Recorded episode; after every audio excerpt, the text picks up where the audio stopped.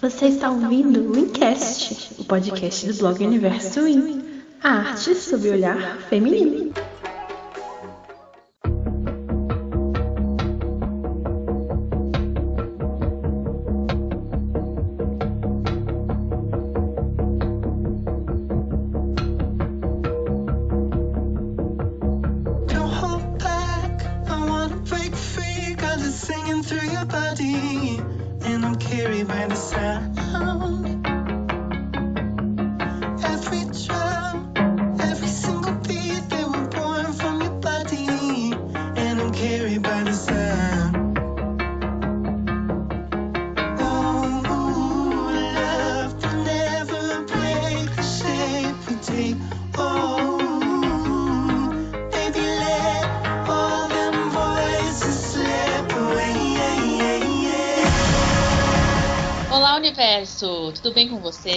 Esse é o Encast 81. Sejam bem-vindos ao Encast 81. A gente vai falar hoje de um assunto bem legal, ah, que eu, eu, na verdade, que sugeri esse tema de hoje aqui no podcast. Ah, filmes que gostaria, gostaríamos de esquecer. Mas calma, não é talvez o que você esteja pensando aí do outro lado, né? aí nos ouvindo. Não são filmes que a gente gostaria de esquecer porque são ruins, ou porque a gente eh, odiou a experiência de assisti-los. Muito pelo contrário, a gente gostaria de esquecer, fazer que nem aquele filme é ah, Uma Mente Sem Lembranças do, do Jim Carrey. Brilho eterno de uma mente sem é, é, Brilho Eterno, é que é um nome muito grande. É Brilho gigante. Eterno de uma Mente Sem Lembranças. Apagar essa memória para poder reviver a primeira vez de assistir esse filme de novo. Como se fosse a primeira vez, outro filme, né? O filme do Adam Sandler, tipo isso. Então a gente vai falar de alguns filmes que. Nossa, o Guilty Pleasure, Guilty Pleasure. Eh, um filme que foi. Filmes que foram tão legais, assim, que a gente teve experiências tão boas, que a gente gostaria de reviver o momento de vê-los pela primeira vez eh, novamente, né? Bom, eu sou a Clarissa Maris. Esse aqui é o Wincast do Universo Win e eu tô acompanhada das minhas amigas do Universo Win, né? A Liv Andrade, tudo bom, Liv? Oi, gente! Tudo bem? Vamos lá, vamos ter amnésia e retornar com a nossa amnésia louca. Hoje em dia tá todo mundo perdendo neurônio, né? Por conta do, É. do, do período atual, então acho que todo mundo vai se identificar com esse tempo. É, mas aí a gente esquece de, das coisas boas, né? E fica só com as ruins, então não adianta muito. bom. É, o, pi- o pior que é, o pior, o pior é que a gente tem o dom pra lembrar de coisa ruim, esquecer de É, É verdade. trauma, né? E a Michelle Alves, tudo bem, Michelle? Olá, tudo bem, meninas? Tudo bem, bem-vinda. Bom, eh, eu tenho que fazer um crédito aqui antes da gente começar a dar, dar os nossos filmes, falar, né? Os filmes que a gente gostaria de colocar nesse assunto, para as meninas do Entre Amigas. Para quem não conhece, a Natália Bride, a Patrícia Gomes e a Aline Diniz, que eram do, do Omelete, né? Agora elas têm um canal delas, eh, que se chama Entre Amigas. Elas fazem vários vídeos muito legais, assim, é um, é um ambiente bem positivo, ah, nerd e de cultura pop, não tem aquelas, aquelas coisas né, machistas, é, mal educadas, que alguns outros canais aí permitem que as pessoas sejam nos comentários. Elas problematizam as coisas de um jeito muito legal e elas dão muito protagonismo feminino nos conteúdos que elas trazem, né? Elas fazem lives também. É uma coisa assim muito quentinha no coração, me sinto muito acolhida naquele espaço. Então eu recomendo muito o canal delas e também recomendo o vídeo que foi a inspiração desse podcast, que é justamente esse título: Filmes que gostaria, gostaríamos de esquecer. Então elas dão ali algumas dicas dos filmes delas, né? Que até agora nem lembro de cabeça bem os filmes que elas usaram.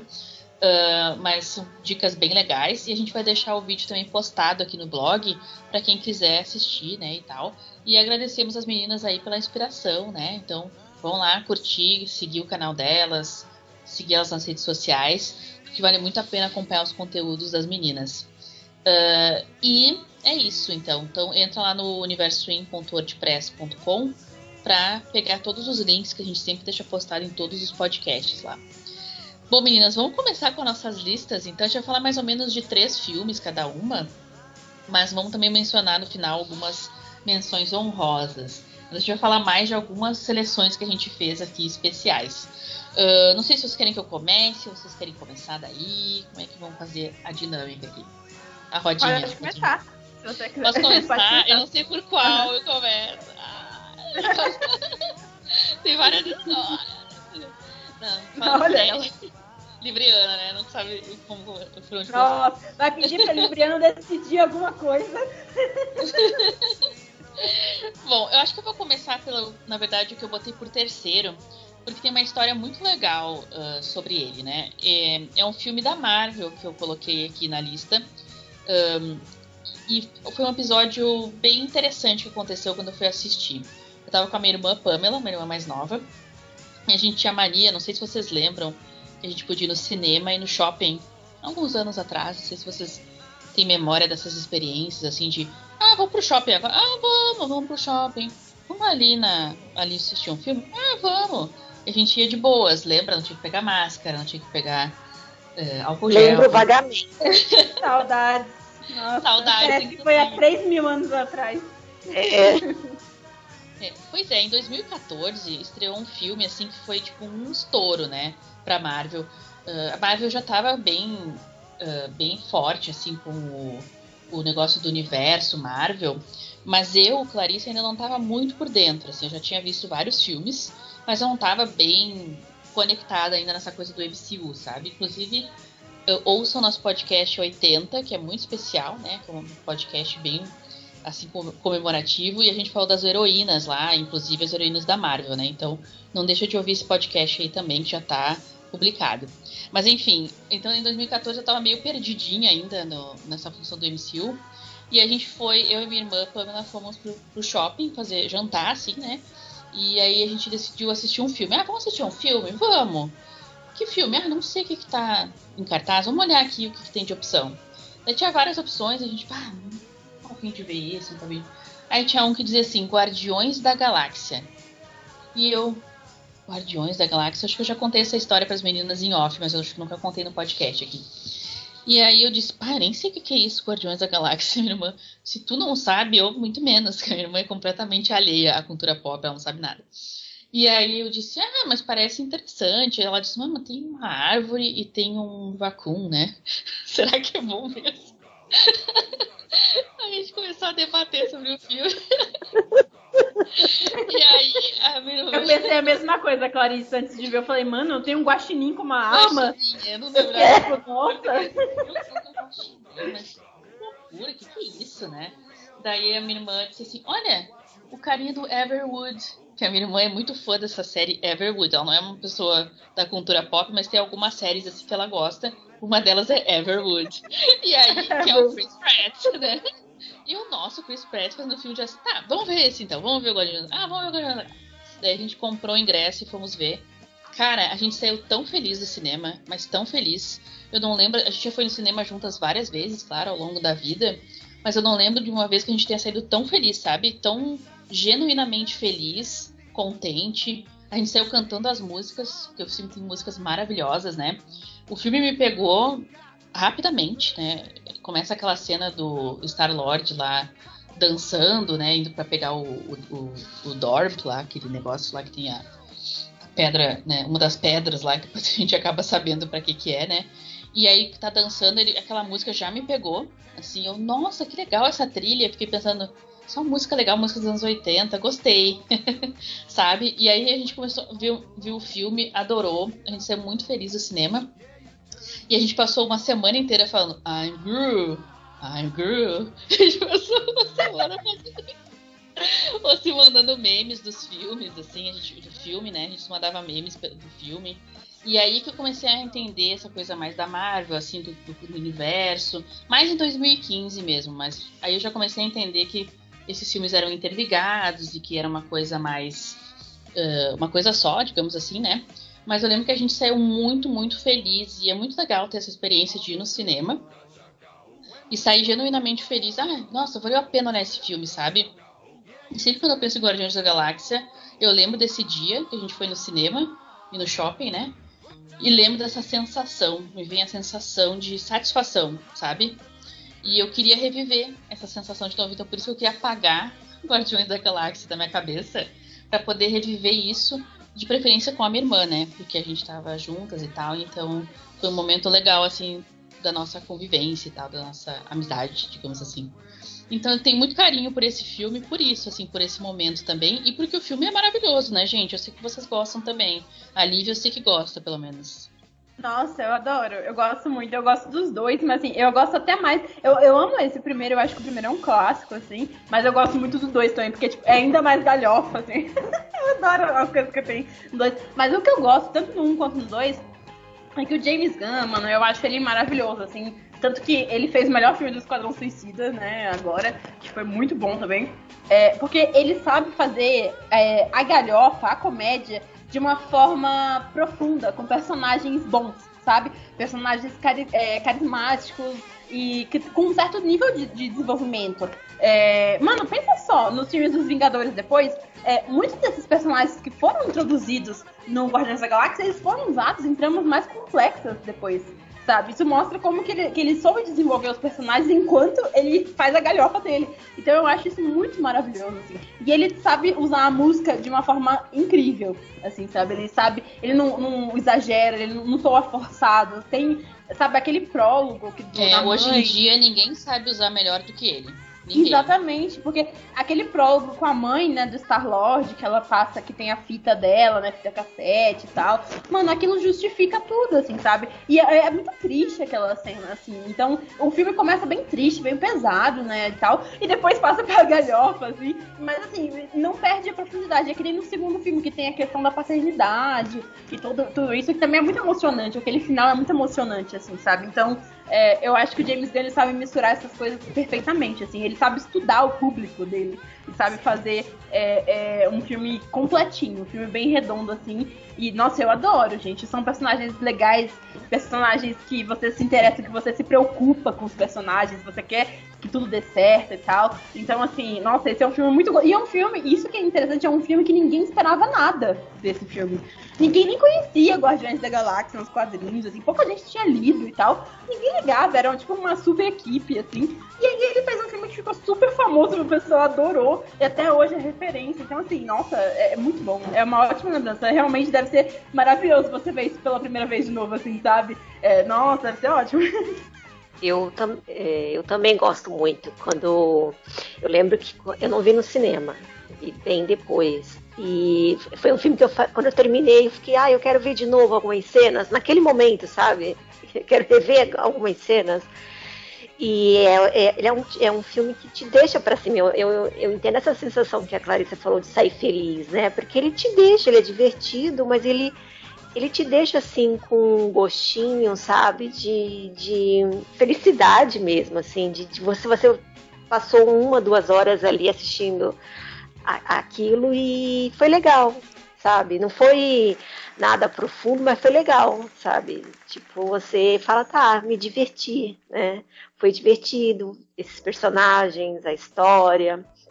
E quando tem música, né, gente? A gente que gosta bastante, né? É, se a gente pega, assim, os diretores que, que usam muito a, a música como elemento, então é, acho que tem tudo para dar certo, né? É, nas mãos de bons diretores, obviamente. Então eu gosto muito desse primeiro filme, é um dos meus favoritos também. É, se eu tivesse que fazer uma lista dos filmes da, da Marvel, né, desse, desse universo aí, estaria com certeza entre os cinco melhores para mim. Ah, sem dúvida, no meu também tá no top 5 também, sim, sem dúvida. E eu acho que é legal do James Gunn, que a Liv tava falando dele, né? Essa coisa da música, que ele cria toda essa ambientação, né? E essa, essa proximidade com os personagens, mas a habilidade que ele tem, a gente viu agora também isso em Esquadrão Suicida, né? Nesse novo, né? Agora de 2021. É, que ele sabe fazer muito bem uh, filmes de equipe e a gente se importa com os personagens muito rápido, porque, por exemplo, eu tava falando para vocês, né, que a gente não sabia o que era Guardiões da Galáxia quando a gente foi ver. A, a, a, eu ainda tinha um pouco de noção do que, que era Marvel, super-herói, mas a minha irmã nem sabia o que, que era. E a gente conseguiu conhecer os personagens e se importar com eles até o fim do filme. Então isso é só alguém muito habilidoso mesmo, além do roteiro ser bom, para funcionar, né, num único filme da gente se gostar da trama e ainda se importar com os personagens. Então quando eles estão lá enfrentando o vilão, né, no final, a gente fico preocupada se eles vão conseguir sobreviver mesmo, porque a gente já tá gostando deles, sabe? E, e é muito bacana isso, então fica aquela coisa do, da família no final. E se fosse um diretor fraco, assim, ou se fosse um roteiro, um roteiro ruim, gente, que acontece no Esquadrão Suicida 1, na, na verdade, a gente pensa, putz, mas eles mal se conhecem, estão se falando de família, que besteira. Mas com esse grupo a gente acredita, né? In- in- Inclusive, quando eu fui assistir, acho que foi o Ultimato ou Guerra Infinita, um desses que tem todo mundo, sabe? Quando Guardiões, os Guardiões apareceram, todo mundo, é, sabe? Porque todo mundo gosta do grupo. É, as pessoas gostam muito do grupo, assim. E isso, nesse filme, já foi instaurado, assim. Eu acho muito impressionante essa habilidade que ele tem, assim. Muito legal, muito legal mesmo. Queria poder viver ficou esse essa- momento. Já ficou essa unidade família, né? Tipo, amigos, família, grupo, que todos assim, meio que desajustados, né? Porque eles são. É, isso que é legal, as farpas entre eles, os momentos de comédia muito bom, é que ele criou muito bom mesmo, assim. A personalidade de cada um, né? Então, é. é- é, acho que lembrando- casou bem. Tava lembrando do Guaxinim, né, do Rocket, que ele fala assim, você tem um plano? Porque eu saber se você tem um plano. E ele diz, eu tenho 12% de um plano. 12%? Gente, quando ele riu, assim, todo mundo riu no cinema. tipo, é um Guaxinim, cara, sabe? É o Bradley. Cooper, né, de É o Bradley Guaxinim. Cooper. Cara, é muito bom, é muito bom mesmo. Só um diretor bom faz isso, cara. É muito legal. E Porque é aí, difícil, né, pegar um personagem assim que não é humano, né? Tipo, ah, é um é, aham. e fazer com que aí fique legal. É bem difícil. Mano, é- gente, eu tenho um funko do Groot aqui. Eu tô segurando ele agora aqui. Sabe? Ótimo. Tipo, é, é- tanto que. Mano, a gente, a gente ama uma árvore. Sabe? Sim. É uma árvore. E a gente ama essa árvore. Então, tipo, é muito legal isso que ele fez. Assim, se, se o, se o roteirista e o diretor é, forem bons, no caso né, é a mesma pessoa, a gente vai se importar com qualquer coisa. A gente pode se importar até com um sapato, sabe? Tudo depende de quem tá escrevendo e quem tá, quem tá dirigindo. Então, assim, o James Gunn tá de parabéns, de verdade. Muito bom, né? E vocês aí, quais são as dicas de vocês? Não sei quem quer falar primeiro aí. Eu posso falar. Eu posso falar. É, Eu escolhi, como pra citar o meu primeiro filme, um filme que não foi o primeiro, tá? Depois que ele lançou, eu acho que todo mundo, todo mundo que faz filme de suspense sentiu a necessidade de fazer plot twist. Que é o Sexto Sentido, né? Que foi lançado em 1900. Ah, é o meu! Não. Pois é. Foi, foi o primeiro filme, Liv, que eu pensei quando eu, desse tema. Veio, foi o primeiro que veio na cabeça, sério. Olha, olha, olha aí. Eu juro, Michelle, foi o meu. Eu falei, mano, Sexto Sentido, eu queria muito rever esse filme assim, sem Sério? Eu acho que seria maravilhoso, assim. Foi, te juro, foi o primeiro que veio na minha cabeça. Nossa, ai, que ótimo então, porque é do M. Night Shyamalan, né, que tipo, ele, ok, ele, o pessoal, a galera fala, ai, nossa, ele fez filmes ruins, mas na verdade ele fez mais filmes bons do que ruins, gente, assim, se você for somar tudo assim, você vai ver. É, mas assim, gente, o Sexto Sentido, acho que, ó, vai ter spoiler, tá, gente, agora, mas se você nunca assistiu o Sexto Sentido, para agora, vai assistir o Sexto Sentido e depois volta aqui, tá bom? Porque eu vou fazer, fazer spoiler de Sexto Sentido agora. Mas é um filme de 99, então pelo amor de Deus, né? Gente, assim, o filme, é claro que tem o plot twist é que o personagem do Bruce Willis, ele está morto, né? O filme inteiro ele tá morto. E, e, e aí a gente só descobre bem no finalzinho mesmo. E tipo, não, gente, é sério, não tem. Se você falar, não, mas eu já sabia e tal, eu duvido. Eu duvido. Eu duvido porque, assim, é, o diretor, ele, ele construiu de uma forma muito boa o filme, assim, sabe? Fez tudo muito bem amarrado. Porque, assim, gente, é, é muito fácil você fazer plot twist quando você não desenvolve nada, você simplesmente joga um plot twist. Por exemplo, tem um filme que eu citei nesse último texto que eu fiz, no Inverso Win, que é o do o texto sobre o cinema extremo. Vão lá ler, por favor. É, que eu citei o filme Alta Tensão, é um filme francês e tal. E, mano, eu odeio o plot twist desse filme. É, eu acho que é um plot twist super mal feito, é, que não faz sentido com o resto da trama. Simplesmente foi jogado ali pra causar, para o pessoal ficar, oh meu Deus, E, nossa, eu odiei. Odeio filme assim. Aquele outro filme, acho que é A Trilha, se não me engano, também. Tem a Mila Jovovich, também é horrível o plot twist daquele filme. Tem filmes que eles não sabem fazer plot twist. Eles simplesmente jogam a informação lá, sem nada, é, é, sabe, ao longo do filme que possa corroborar com isso. Mas, no sexto sentido, se você rever o filme depois, você vai ver que as dicas estão todas lá. Tudo tava lá sabe? É, é, a questão da esposa dele, é, é, como ela tá com essa, esse luto, né? Ela tá, ela tá vivendo um luto, assim, e o frio, né? Que, que ela sente também quando ele chega perto. E, e, o menino, o próprio menino falar com ele também significa isso, né? E, e, e, a gente tem muitas cenas assim que você fala, mano, depois que você, que você volta, você fala, caraca, tava ali, tava na nossa cara e a gente não percebeu, sabe? E, é, é, tudo muito bem feito isso, assim. Esse, esse filme foi, nossa, foi, foi incrível, assim, o jeito que ele fez.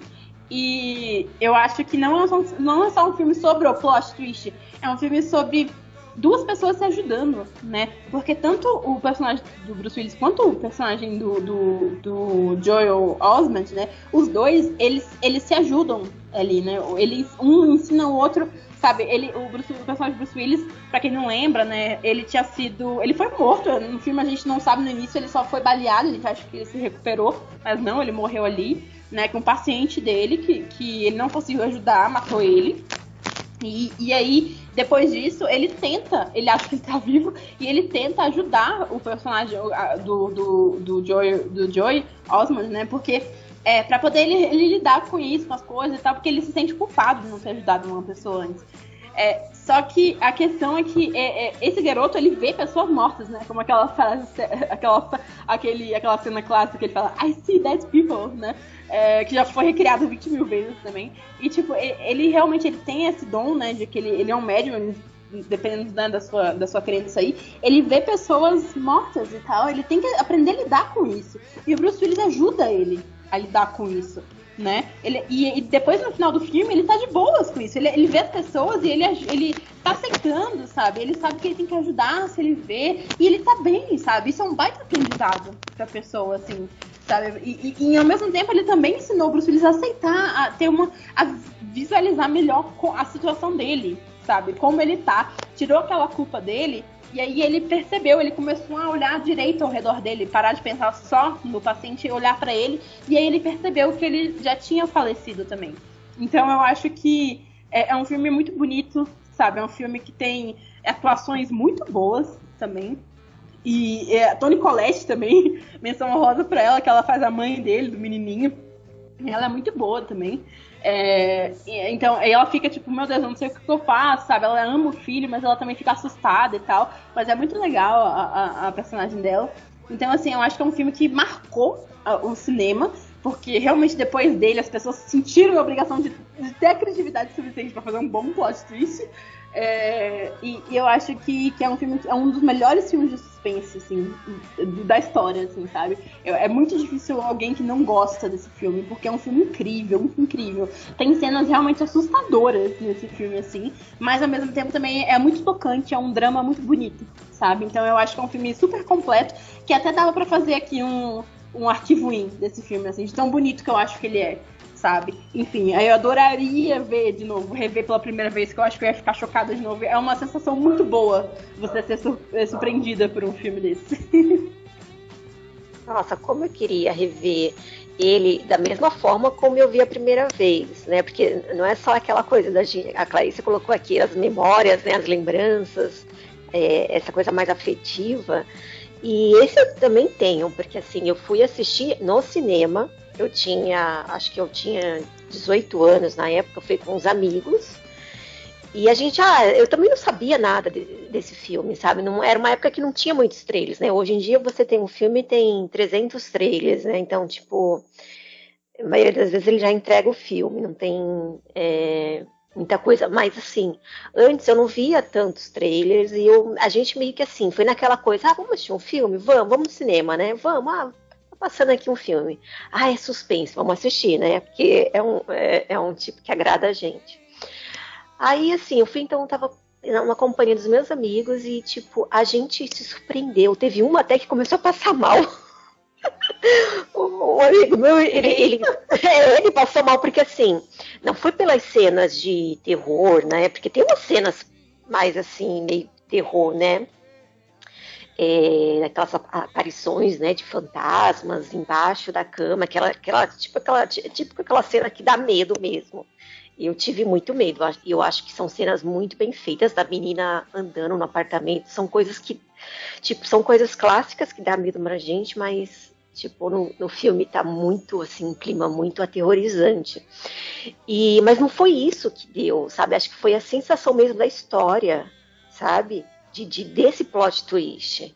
Dessa coisa que a gente não esperava. Ninguém esperava ali. E até um amigo ficou assim, sabe, com a respiração. Eu fiquei, nossa, calma, amigo.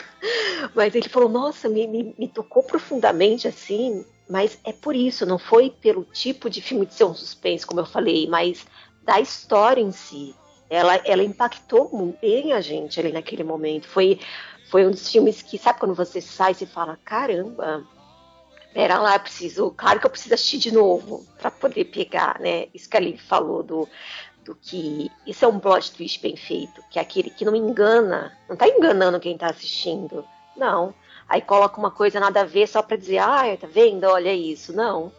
Aí você fala, caramba, é mesmo, olha o que aconteceu, olha, preciso rever de novo esse filme para poder pegar é, as dicas, para poder pegar as cenas os, e, e a percepção do que estava acontecendo, né? Porque a gente vai assistindo o filme, tipo, né? Você vai encarando como uma coisa, ele vai lá e, e, te joga outra. Então, realmente, é um, eu acho que hoje é um filme que deve ser encarado como um clássico aí dos suspenses.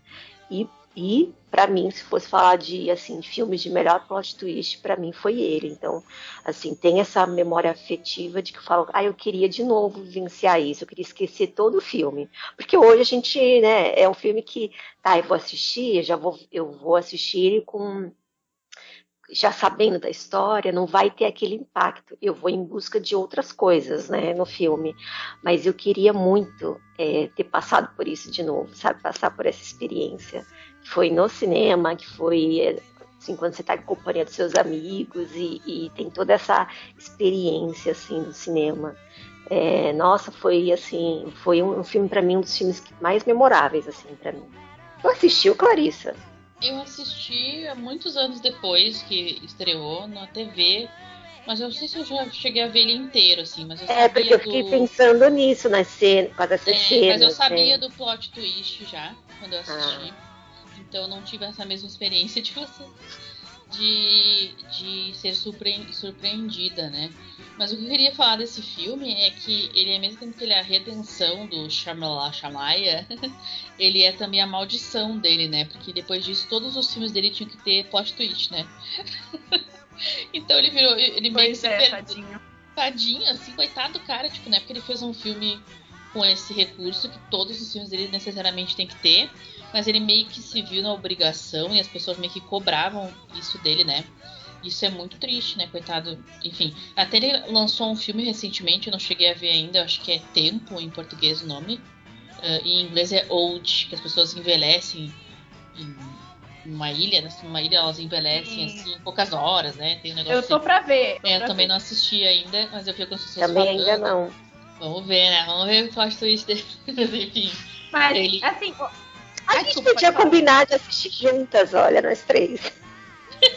Podia ser Fazer um podcast assim. party. ó. Watch party. ah, seria legal, vamos fazer. Eu já Tá vi bom. podcast, eu já vi podcast assim, tipo, grava um episódio assistindo um filme. Mas assim, tipo, era assistindo outros, não era a primeira vez, mas assistindo outros filmes, tipo, filme B, filme, vai comentando as tosquices, né? Legal. Eu acho que é legal a gente pegar um filme assim que a gente não viu e pra ver como é que é a experiência. Fica a dica. Ah, eu acho legal. Acho bom, acho bom. Vamos fazer, vamos fazer isso. Eu gosto, gostei. acho que seria muito engraçado. Nossa, mas Clarice, é sério. Nossa, isso é sério. E tipo assim, tem, tem outros filmes que eu gosto dele que tem, é, vamos dizer assim, um final surpreendente, que é o, o A Vila, né? E. É, é, a Vila é muito boa. E. A eu Visita. assisti, é bom mesmo. Isso. A Visita também é mais, é mais recente. Gente, a, vi- gente, a visita. Sério, assista. Gente, se você tem medo de. de se você você tem medo de velhinho, aquelas. se você tem medo de pessoas idosas. Assistam a, visita. É muito bom esse filme, gente. É um found footage, que é aquele. É a câmera gravando em primeira pessoa, assim. Gente, é muito bom esse filme. Ele, ele deve ter custado nada, deve ter custado, sei lá, 10 dólares pro Shyamalan fazer esse filme, assim. Mas ele é muito bom, muito bom. Vale a pena assistir a visita também. Ele tem um final também que você fica. E, e, tipo, não só o final, mas o filme todo é tenso, aquele, aquela tensão, assim, que eita, sabe? Então, assim. E tem muita gente que criticou a vila quando ela eh, foi lançada, mas eu gosto muito, eu acho que faz muito sentido, assim, sabe? Eu acho que, que toda a trama, assim, eu acho que é muito boa, muito bem escrita também, assim. Então, é, eu, E eu gosto vejo que a bastante. gente pode. Eu vejo que a gente, né, Lívia, a gente, que a gente pode tirar uma crítica dali também. Tem alguma coisa na história dele, né? Eu sinto Claro. isso. Eu sinto, não é uma Tem. coisa. É, não é uma coisa só pro. Não, você consegue tirar uma crítica social que ele tá fazendo ali, alguma coisa que ele tá querendo pontuar, colocar você para refletir, sabe? Eu, eu sempre vejo isso nos filmes dele. Sim, sim, com certeza. Até o próprio é, fragmentado, né? O, o Glass, também o vidro, né? E o corpo fechado, que, são, que é a trilogia ali do- dos heróis. Eu acho que, que também esses filmes eles têm uma crítica. Parece que é só sobre um filme sobre é, pessoas com poderes, mas não. Tem uma crítica também, sabe? Tem uma, uma, uma profundidade a mais com isso, né? Então eu acho que, que é claro, ele tem filmes ruins, mas assim, todo diretor tem filmes ruins. Sabe, tipo, não tem um diretor que não tem. Tarantino não tem filme ruim. Tirando Tarantino, aquela. Tirando Tarantino, todos os filmes, todos os outros diretores têm filmes ruins. Aquela. Porque ninguém é perfeito, sabe? Então, assim, mas, mas é sério, gente, assista, assista. é, é, eu gosto muito de Sinais também. Eu amo Sinais. Sinais é um filme que, é, quando eu era criança, eu assistia muito pra aprender inglês. É um filme ótimo pra aprender inglês.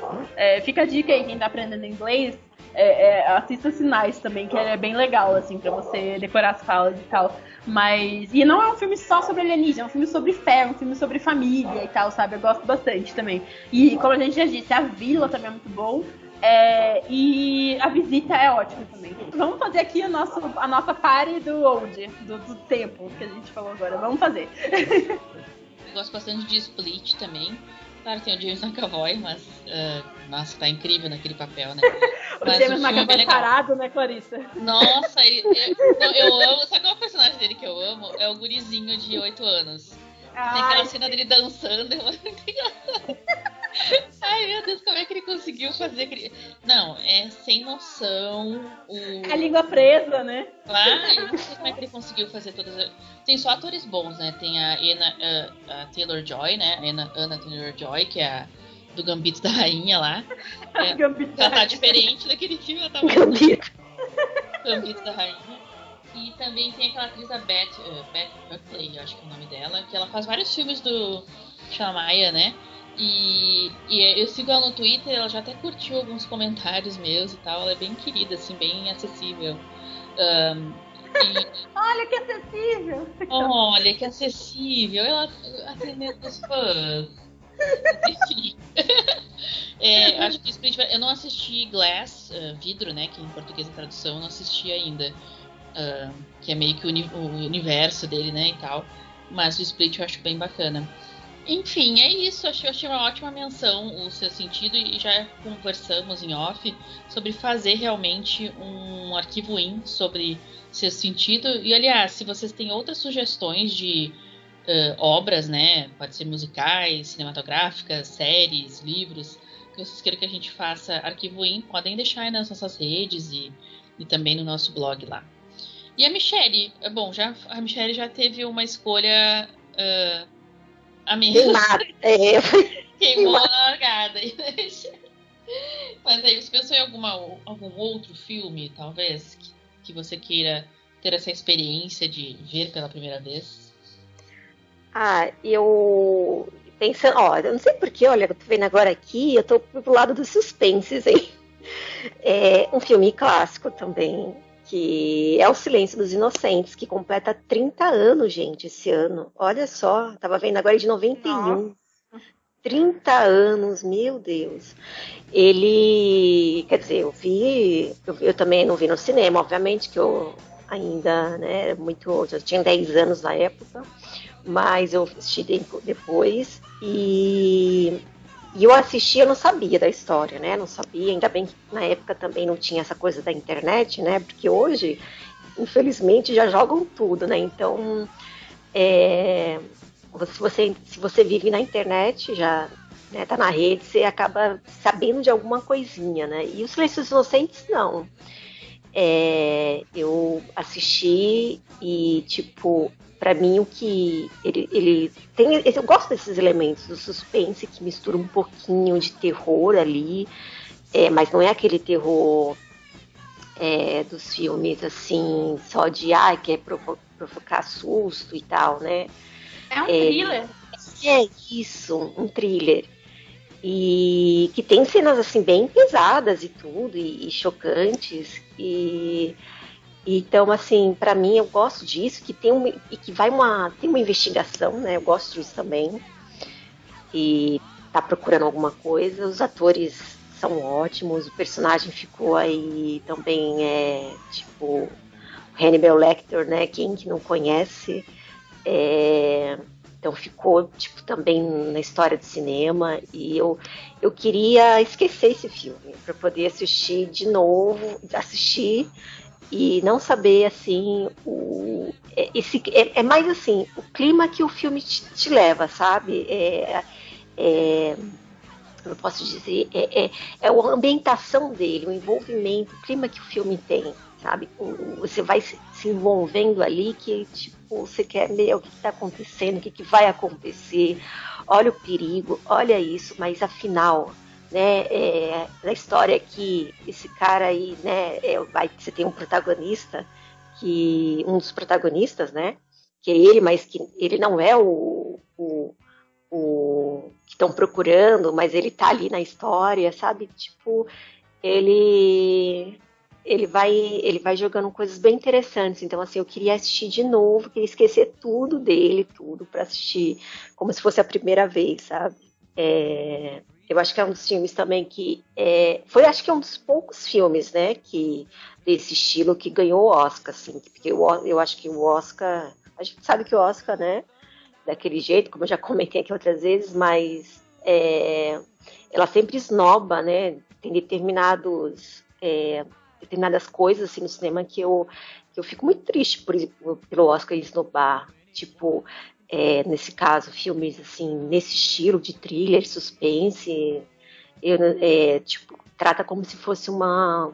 Como se fosse, tipo, um, um cinema mais, sabe, sem, sem importância, sabe? Que, nossa, se, tivesse, se não tivesse entre os grandes filmes. E também outras coisas, como, tipo, é, atores comediantes só porque é comédia. Eu, eu acho que Oscar sempre esnoba muito. Mas esse filme o Oscar reconheceu, né? Então eu vários, vários Oscars. E tem muitos, hoje em dia são, tem muitos filmes bons que infelizmente não, você não vê né, nas premiações. Mas que eu comparo assim nesse, nesse estilo de importância de serem filmes bons com Os Silêncios dos Inocentes. Vocês lembram quando vocês viram é, Os Silêncios dos Inocentes? Nossa, eu não, eu não lembro a primeira vez que eu vi o primeiro, o Sanches Inocentes. É, é, sabe aqueles filmes que você acha que tá na sua vida a, a todo momento, desde que você nasceu, sabe? É, é, é tipo isso, assim, o Sanches Inocentes pra mim é tipo isso. Eu não lembro a primeira vez que eu vi, mas eu já vi várias vezes, mas eu não lembro a primeira vez, mano. Sério, é muito difícil lembrar. É tipo, assim. é tipo aquela coisa, desde que eu me entendo por gente. Né? É isso! É, é, exatamente é sobre isso, assim. Eu até falei no, nesse meu texto, que eu, a gente parece que eu tô fazendo super propaganda, mas é que é, é verdade. Nesse texto que eu, que eu fiz sobre cinema eu, eu até cito o Cavaleiro Sem Cabeça e Predador, que eu assistia filmes violentos quando era criança, porque meus pais sempre gostavam desse tipo de filme, assim. E, e, e Silêncio dos Inocentes é um desses filmes, assim, sabe? Mas é verdade, tipo, é, Silêncio dos Inocentes é um dos filmes que eu sempre. Eu tenho aquela memória de que eu, eu já conheço há muito tempo, mas eu não sei da onde, sabe? E, mano, é um filme incrível. E é muito triste isso que a Michelle falou, que, que a academia não valoriza os filmes de suspense e terror. Eu acho que, tipo, só Exorcista E Os Silêncio dos Inocentes são os filmes de terror e suspense mais premiados, assim, sabe? Sendo que, mano, teve uma época aí é, que teve tanto filme incrível, tipo Midsommar, a, a, pessoa preferiu indicar a Florence Pugh Adoráveis Mulheres do que Midsommar sabe? É, não, Ana, a atuação dela em Midsommar é incrível, assim, é maravilhosa, sabe? Midsommar, o filme inteiro, é muito bom também. É, hereditário, mano, a atuação da Toni Collette é de outro mundo, sabe? A Toni Collette é uma atriz incrível. E, e, e, e, ignoraram completamente nas premiações. E, e fico, mano, tipo, só porque eu preconceito, é um preconceito claro sabe? Não é só porque é um filme de ação de terror que, que, que as atuações vão ser superficiais, não, gente, pelo amor de Deus, sabe? Nunca foi assim. Isso é só preconceito mesmo, sabe? Então eu, eu, espero que um dia isso mude. Eu acho que Parasita, né, que meio que começou a quebrar isso, assim, né? Porque Parasita é um filme de, de suspense também, né? É, e, e é estrangeiro, e ele ganhou, então eu acho que assim, espero que daqui para frente os filmes de suspense eles sejam mais valorizados, né? Porque não tem essa, não tem gênero certo para atuação boa, gente. Qualquer gênero pode ter atuação brilhante, sabe? Qualquer gênero, né? Então eu espero que, que a academia veja isso. E nossa, e nossa, Silêncios Inocentes é um filme que marcou assim marcou muito, porque é, é que nem você disse, não é só. Primeiro que. Eu até tentei Silêncios Inocentes naquele, naquele podcast que a gente fez sobre crimes reais, que fala do Ed Gein, né? Porque o Ed Gein, ele, ele o, o, o Buffalo Bill foi, foi baseado nele, né? Porque é, ele gost, gostava de construir coisas com as peles das mulheres, né? Ele sequestrava mulheres, tirava a pele delas e fazia abajur, fazia sofá, fazia essas coisas todas assim. E e ele e, e tipo ele ele também tinha essa, esse sonho de fazer uma cirurgia, né, para virar mulher. E, e, tudo isso, isso também bate com, com a história do Ed Gein. Então, assim, é um filme que mistura essa história real, mas também pega um drama, pega o drama da mulher policial, né? Que ela também sofre muito abuso, ela sofre muito bullying, ela sofre muito, muitos problemas por ser uma detetive policial e de um canibal que é muito carismático, que não tem como você não gostar dele, né? Você sabe que ele é um assassino maluco, mas assim, você gosta dele porque ele é super carismático, charmoso e, e, e aquele, aquela pessoa atraente, assim, nem atraente, não tô falando no sentido sexual, tô falando no sentido é, é, platônico mesmo, assim, sabe? Então eu acho que Sedutor, é um filme que... né? Ele, ele seduz. É. Exatamente. Exatamente. E são atuações incríveis. Então, assim, eu acho que é um filme que realmente marcou sua época e que precisa. Todo mundo precisa ver é, esse filme, porque ele realmente é um marco no suspense. Assim. Se você nunca assistiu esse filme e você gosta de suspense, pelo amor de Deus, corre lá para assistir, porque é, é um marco, é um filme incrível. Eu também eu tenho essa mesma sensação da Lívia, eu não lembro. Quando eu vi a primeira vez, esse filme tá muito forte na nossa cultura, né? Na nossa cultura pop. Eu lembro também que depois na, na escola que eu trabalhei, os alunos pediram para ver e acho que leram o livro também, alguma coisa assim. Não na minha aula, né? Mas uh, em outra aula. E eu também lembro é, que uh, agora a, a, Letícia, minha irmã, que deve estar ouvindo aí, beijo, Letícia. Tinha uma época que a Letícia, a gente falava bastante ao telefone, hoje em dia fala ao telefone, mas mensagens, né? Nas redes sociais. A gente conversava ao telefone. E ela tinha mania de, quando eu atendi o telefone, de falar Hello, Clarice. imitar o Anthony Hopkins. Por isso que eu sou traumatizada, Nossa. entendeu, Michelle? Por isso que eu sou traumatizada. Por isso é assim, Clarissa. É, agora eu tô entendendo. eu sou, sofro muito bullying na minha família. Mas enfim. Ela fazia isso e esse filme é bem marcante, né? Incrível que esteja, esteja completando 30 anos. É, enfim, o tempo passa, né? E, e o Anthony Hopkins aparece bem pouco, né, no filme. Uh, mas é uma coisa, é uma interpretação tão marcante, né, na carreira, na, na história da, das atuações que a gente sempre lembra, né, desse personagem e sempre lembra do que ele fala, das, até da fala, né, das, das falas dele. Assim. Então, é um filme bem interessante mesmo, bem marcante. E hoje em dia não se faz mais tanto filme, né, de suspense desse estilo. Pelo menos não assim de, de ser filmes assim grandes lançamentos, né, como antigamente assim. Tá, eu acho que deve, talvez esteja um gênero tá um pouco. Talvez a Netflix, essas, esses streamings lançam filmes próprios, assim, talvez, mas no cinema, eu não lembro o último filme de. Talvez, acho que o último filme que eu vi no cinema, antes da pandemia, é tipo um thriller, assim, que é O Homem Invisível, né? Que tem a Elizabeth Moss e tal. Mas fazia muitos anos que eu não assistia um filme desse estilo, assim. Acho que talvez é um gênero que estava um pouco adormecido, mas talvez agora, eu não sei né, com a pandemia como é que vai ser isso, mas pode ser que volte a ficar um pouco mais em voga, digamos assim, né? Mais popular, né? Mas eu acho que é uma escolha muito boa, Michelle, gostei. Ah, Eu nem lembro, só um comentário aqui, nada a ver, Ah, mas fala, eu nem fala. lembro. Eu nem lembro qual foi o último filme que eu vi no cinema. Sério. Já foi 84 anos, né? não foi Star Wars, será? Não, Ai, né? não lembro. Deve ter visto alguma coisa depois, né? Não é possível. É, não, porque Star Wars foi em dezembro, né? É, dezembro de 2019. É, não, eu acho vi acho Aves que de. Rapina depois, ainda, que foi em fevereiro.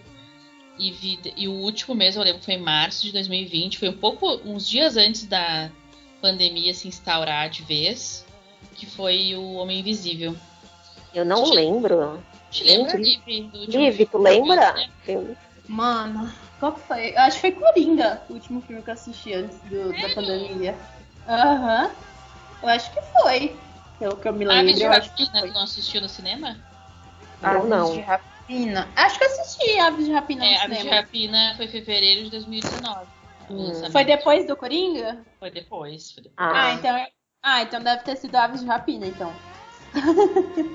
então, Ah, legal. então foi. É, mas eu, eu esse Homem Invisível eu assisti depois. E, tipo, mano, é, é, tipo, a premissa é muito boa. Eu acho que é muito É. boa a história. Só que eu, eu não gostei, assim, sabe? Tipo, eu acho que faltou alguma coisa, eu não sei. Sabe quando, tipo, você não sabe apontar exatamente o que, que tá de errado, mas você não gostou 100% do filme? Né? estranho, parece que falta alguma coisa. Acho que tem algumas coisas meio forçadas também. Sim, sim. Mas é interessante, mas é interessante, né? É.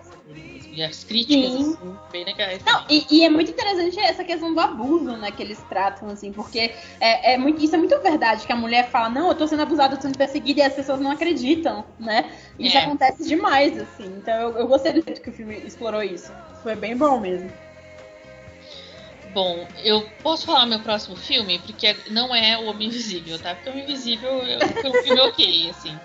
Mas eu queria falar de um filme que eu já falei sobre ele várias vezes aqui no podcast. E eu já escrevi um texto, ó, vou fazer chamar do meu texto agora. Eu escrevi um texto ah, que e eu incluí ele como um dos exemplos no texto, que é questão de tempo. Foi um filme que eu demorei um pouco pra assistir, desde que ele foi lançado em 2013, mas eu assisti só alguns anos depois. Tava assistindo um vídeo no YouTube, nem lembro sobre o que, que era o vídeo, e a pessoa do vídeo indicou como um filme assim, ah, tipo um filme romântico, mas que não é romântico, né? Que na verdade a história é muito mais sobre pai e filho do que sobre o romance em si, mas que o romance é super legal, super saudável. E aí eu fui assistir e eu amei esse filme tanto, assim, eu ainda amo e assisto ele sempre que possível, assim, e recomendo para várias pessoas assistirem. Eu assisti no fim do ano passado, inclusive no final do ano, porque eu acho que tem uma mensagem muito atemporal. Ele fala de tempo, né? E fala essa questão também do. Tem essa questão de viagem no tempo, né? Que eu acho sempre interessante. Eu gosto muito de, de histórias com viagem no tempo. E, mas assim, não é nada forçado, não é nada pegajoso demais, não é piegas demais, é, é na medida certa, na, na emoção certa. É um filme basicamente sobre família mesmo, sobre relação, principalmente entre pai e filho. E, e eu fiquei tão emocionada quando eu vi a primeira vez, assim, tão. Ai, sei lá, ele deixa uma sensação tão boa quando termina que eu queria, mesmo acontecendo várias coisas tristes antes, que eu queria reviver essa sensação. Eu sou muito dessa coisa da sensação, né?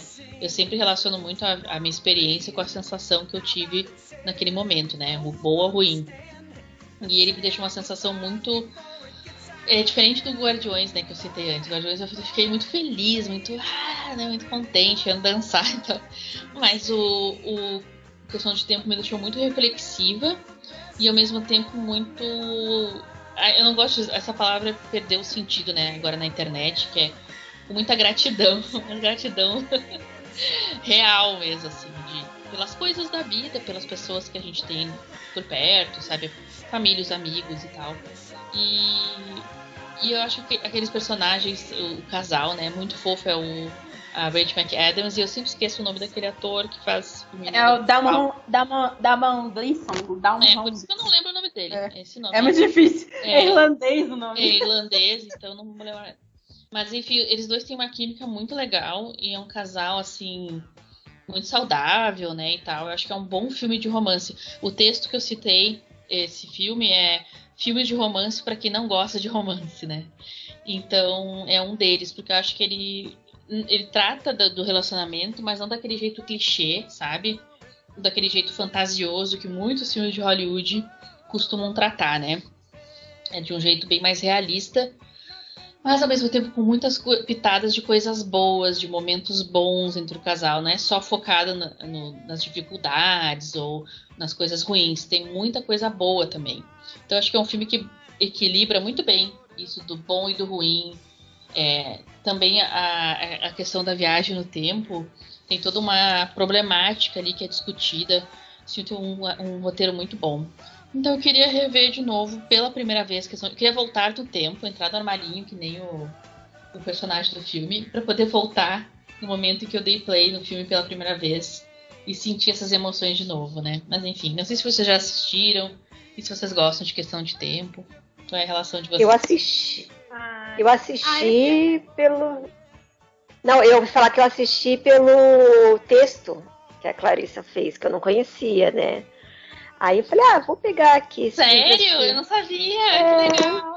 que bacana. Adorei. Ah, as dicas de vocês eu sempre sigo, É obviamente. verdade. A Michelle, a gente dá é, dica, a ela Michelle é segue mesmo. Anota direitinho, fala, olha, assiste, eu assisto. E realmente, foi, eu acho que uma das coisas que. é, eu também gosto de filmes de viagem no tempo, né? Esse elemento.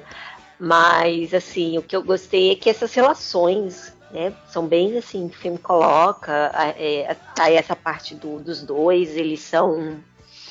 é, bem assim, é, como coloca, né, Clarissa, no, no texto, é uma relação saudável, né? Realmente é uma relação que você fala, tá, olha que legal aqui a relação desses dois personagens, tanto pra ele como pra ela. E, é, e eu, nossa, eu vou até rever, ó, vou colocar até aqui. É, é aqueles filmes, é, talvez seja aqueles filmes tipo conforto, né? Que, que você quer assistir depois. É, É, filme você quer- conforto mesmo. é, né? Um filme conforto, eu acho que classificaria assim. E é legal, às vezes, assim. Aí você fica, ai, como eu queria esquecer esse filme, verdade. Nossa, gente, eu juro pra vocês que eu fico emocionada de lembrar desse filme, assim. É um dos filmes do meu coração, assim. É, é- e tipo assim, quem me conhece aquela, aquela frase, blogueira? Quem me conhece sabe? não, mas é sério, quem me conhece sabe que eu não gosto muito de filme de comédia romântica, romance, essas coisas. Mas eu amo esse filme, assim, sabe? Porque, que nem a Clarissa disse, é realmente um filme de romance pra quem não gosta de romance. Porque ele é um filme que fala, primeiro, tem uma relação saudável, segundo, é sobre família. Família no geral, assim, sabe? Tipo, a relação dele com o pai, a relação dele com a irmã, com a mãe, sabe? A família é muito unida. Então, mano, é- é- eu fico muito, sabe? Eu fico muito. Ai, eu fico realmente emocionada de lembrar desse filme. Porque é muito lindo esse filme, sabe? Ele é muito carinhoso. Ele é tipo um abraço em você, assim, sabe? Esse filme. Ai, a relação dele com o pai é tão linda. Oh, meu Deus. Eu amo tanto a relação deles, assim. A relação com a irmã. Nunca vou dizer quando, quando a irmã dele aparece pela primeira vez, porque ele que narra o filme, né? Ele fala, ah, é, ela é, ela é, ela foi e é a coisa mais linda da minha vida. Eu acho muito fofinho, assim, sabe? O jeito que ele fala da irmã e o cuidado que ele tem com ela e tal. Então, assim, eu, é, é um filme muito querido, é um filme muito fofo, assim, sabe? Mas não é meloso, não é clichê, não é piegas, sabe? É um filme, ele é bem, bem redondo, ele é bem bonito, assim, sabe? Ele é bem é, é, é, diferente, porque ele tem essa questão do, do tempo, mas ele também tem essas relações dele é, é, com a família, porque, tipo, então isso significa, tipo, eles não fazem muito drama, muita velocidade com a namorada dele, com a esposa dele. Sabe? Ele, eles equilibram tudo muito bem, assim, sabe? E é um filme que passa uma mensagem muito bonita também. Que é aquilo de você apreciar os detalhes da vida, os detalhes do dia a dia, né? Porque ele fala isso, que, tipo, passe um dia, faça um dia, aí você acha que o dia tá horrível, que as coisas foram ruins. Depois você, você no caso dele, né, você refaz o dia, só que prestando atenção nos detalhes.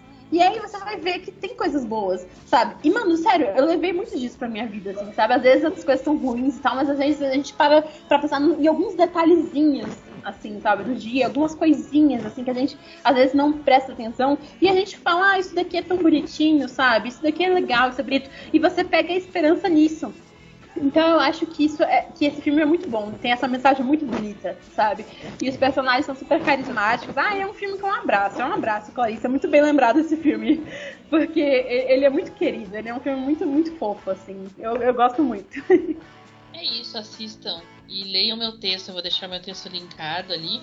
Tem outras dicas legais também para quem não é muito fã de romance, comédia romântica, para assistir. E tem o aval da Liv, né? Ela disse: Olha, eu não gosto de romance, mas eu gosto de todos esses filmes aí que você falou, então. É verdade. então vejam aí esse, esse textinho também. Bom, agora é minha vez.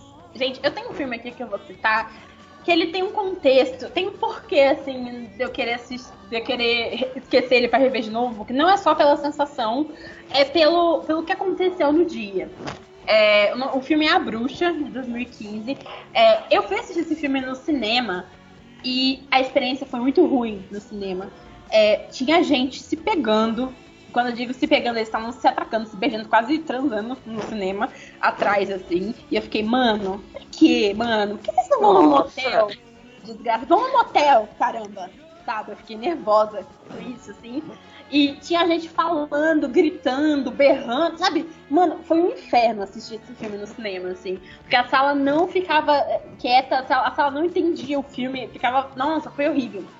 Então, eu não apreciei o filme como eu poderia ter apreciado, sabe? E é um filme muito bom, assim. Então, eu gostaria muito de esquecer esse filme e assistir sozinha, na minha paz, no meu quarto, sozinha, de boas, sabe? No, escuro, tranquila, assim. eu queria muito que isso, isso pudesse acontecer. Porque esse filme, é, tem gente que acha que ah, vai ser um suspensão, um terrorzão, um monte de coisa horrível. Não, gente, é um filme de drama. É um filme de drama familiar, sabe? É um filme de época dra dramática, assim. E ele tem muito mais do que só a questão do sobrenatural. Tem a questão do sobrenatural, sim, mas é muito mais do que isso, sabe? Fala, fala da questão do fanatismo religioso, fala da questão das mulheres sabe? É como as mulheres eram vistas naquela época, como elas se sentiam, é, a questão das famílias, a dinâmica das famílias daquela época, sabe? É um filme muito complexo, é um filme muito, muito bom mesmo, assim, a fotografia é linda, tudo é lindo, as atuações. Tem a, a Anya Taylor-Joy de novo, a Gambito da Rainha aí. ela tá nesse filme, foi o filme que lançou ela, inclusive. É, então, assim, esse filme é muito bom, assim, sabe? Só que, é, nossa, eu gostaria muito de rever de novo, porque a experiência que eu tive no cinema foi muito ruim. E eu já vi outros relatos também, outros podcasts, de pessoas falando que também tiveram experiências ruins assistindo esse filme. Porque esse filme foi vendido de uma forma muito ruim, de uma forma muito falsa, assim, sabe? É, eles venderam como se fosse. Não tô falando do diretor nem nada, tá? Acho que, sei lá, a casa de trailer, a produtora, vendeu como se fosse realmente um terrorzão, um clichê, assim, sabe? De jumpscare, aqueles sustinhos, assim e tal. Sendo que não, o filme não tem nada disso. O filme ele é mais lento mesmo, ele tem um desenvolvimento maior de personagens, sabe? Ele tem a toda a ambientação, é um tipo de filme bom, assim, o filme é complexo profundo, assim, sabe? E, e no cinema as pessoas não entendem isso, esses adolescentes chatos, esses adultos bestas, assim, sabe? Eles não entendem isso, eles não querem essa, eh, coisas bem desenvolvidas, eles só querem os terrorzão clichê, pipoca, sabe? Então eles, quando eles não têm o que eles querem, eles começam a fazer bagunça e, e encher o saco sabe? E eles atrapalham a, experi a, experiência das outras pessoas. Então, assim, eu queria muito esquecer para poder rever de boa, assim, sabe? Porque eu acho que eu ia gostar muito mais mas sério, se vocês querem. Eu acho que eu até citei ele. A Clarissa falou desse texto dela do comédia dos filmes de romance pra quem não gosta de romance. Eu fiz um filme de terror pra quem não gosta de terror. Eu acho que eu citei a bruxa, se eu não me engano. Posso estar enganada, mas eu acho que eu citei. Porque é um filme desse tipo assim, sabe? Que não é assustador, mas ele tem essa pegada sobrenatural, mas ele também tem esse drama, ele tem essa questão familiar que também é muito boa, assim. Então, é, é, é sério, é um baita filme. Assistam, assistam sozinhos de boa, tranquilo. Nossa, ele é um filme que realmente ele, ele requer um, um como assim é, que você mergulhasse nele, né? Porque não é. Eu acho que, que, é isso que você falou. Ele foi vendido errado, as pessoas foram erradas no cinema assistir. É, eu assisti há pouco tempo, assim, pouco tempo, quer dizer, de, é, assisti bem depois, não assisti no cinema. E eu achei muito intrigante ele. Eu fico pensando, eu tava, você estava falando agora, eu tava pensando, falei, gente, imagina se eu estivesse no cinema, eu ia passar raiva, porque É, e assim, a, a gente está falando de experiência de cinema aqui, né? Também a, as nossas memórias trazem isso, né? Também faz, fazem parte de, de como a gente é, assiste pela primeira vez o filme.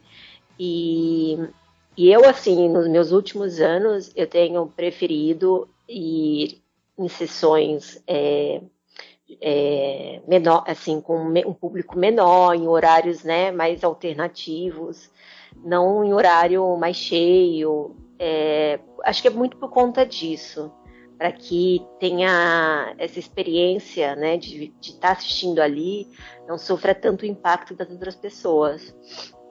E eu acho que é, é, é, é uma pena que acontece né, isso tudo. As, vendem errado o filme.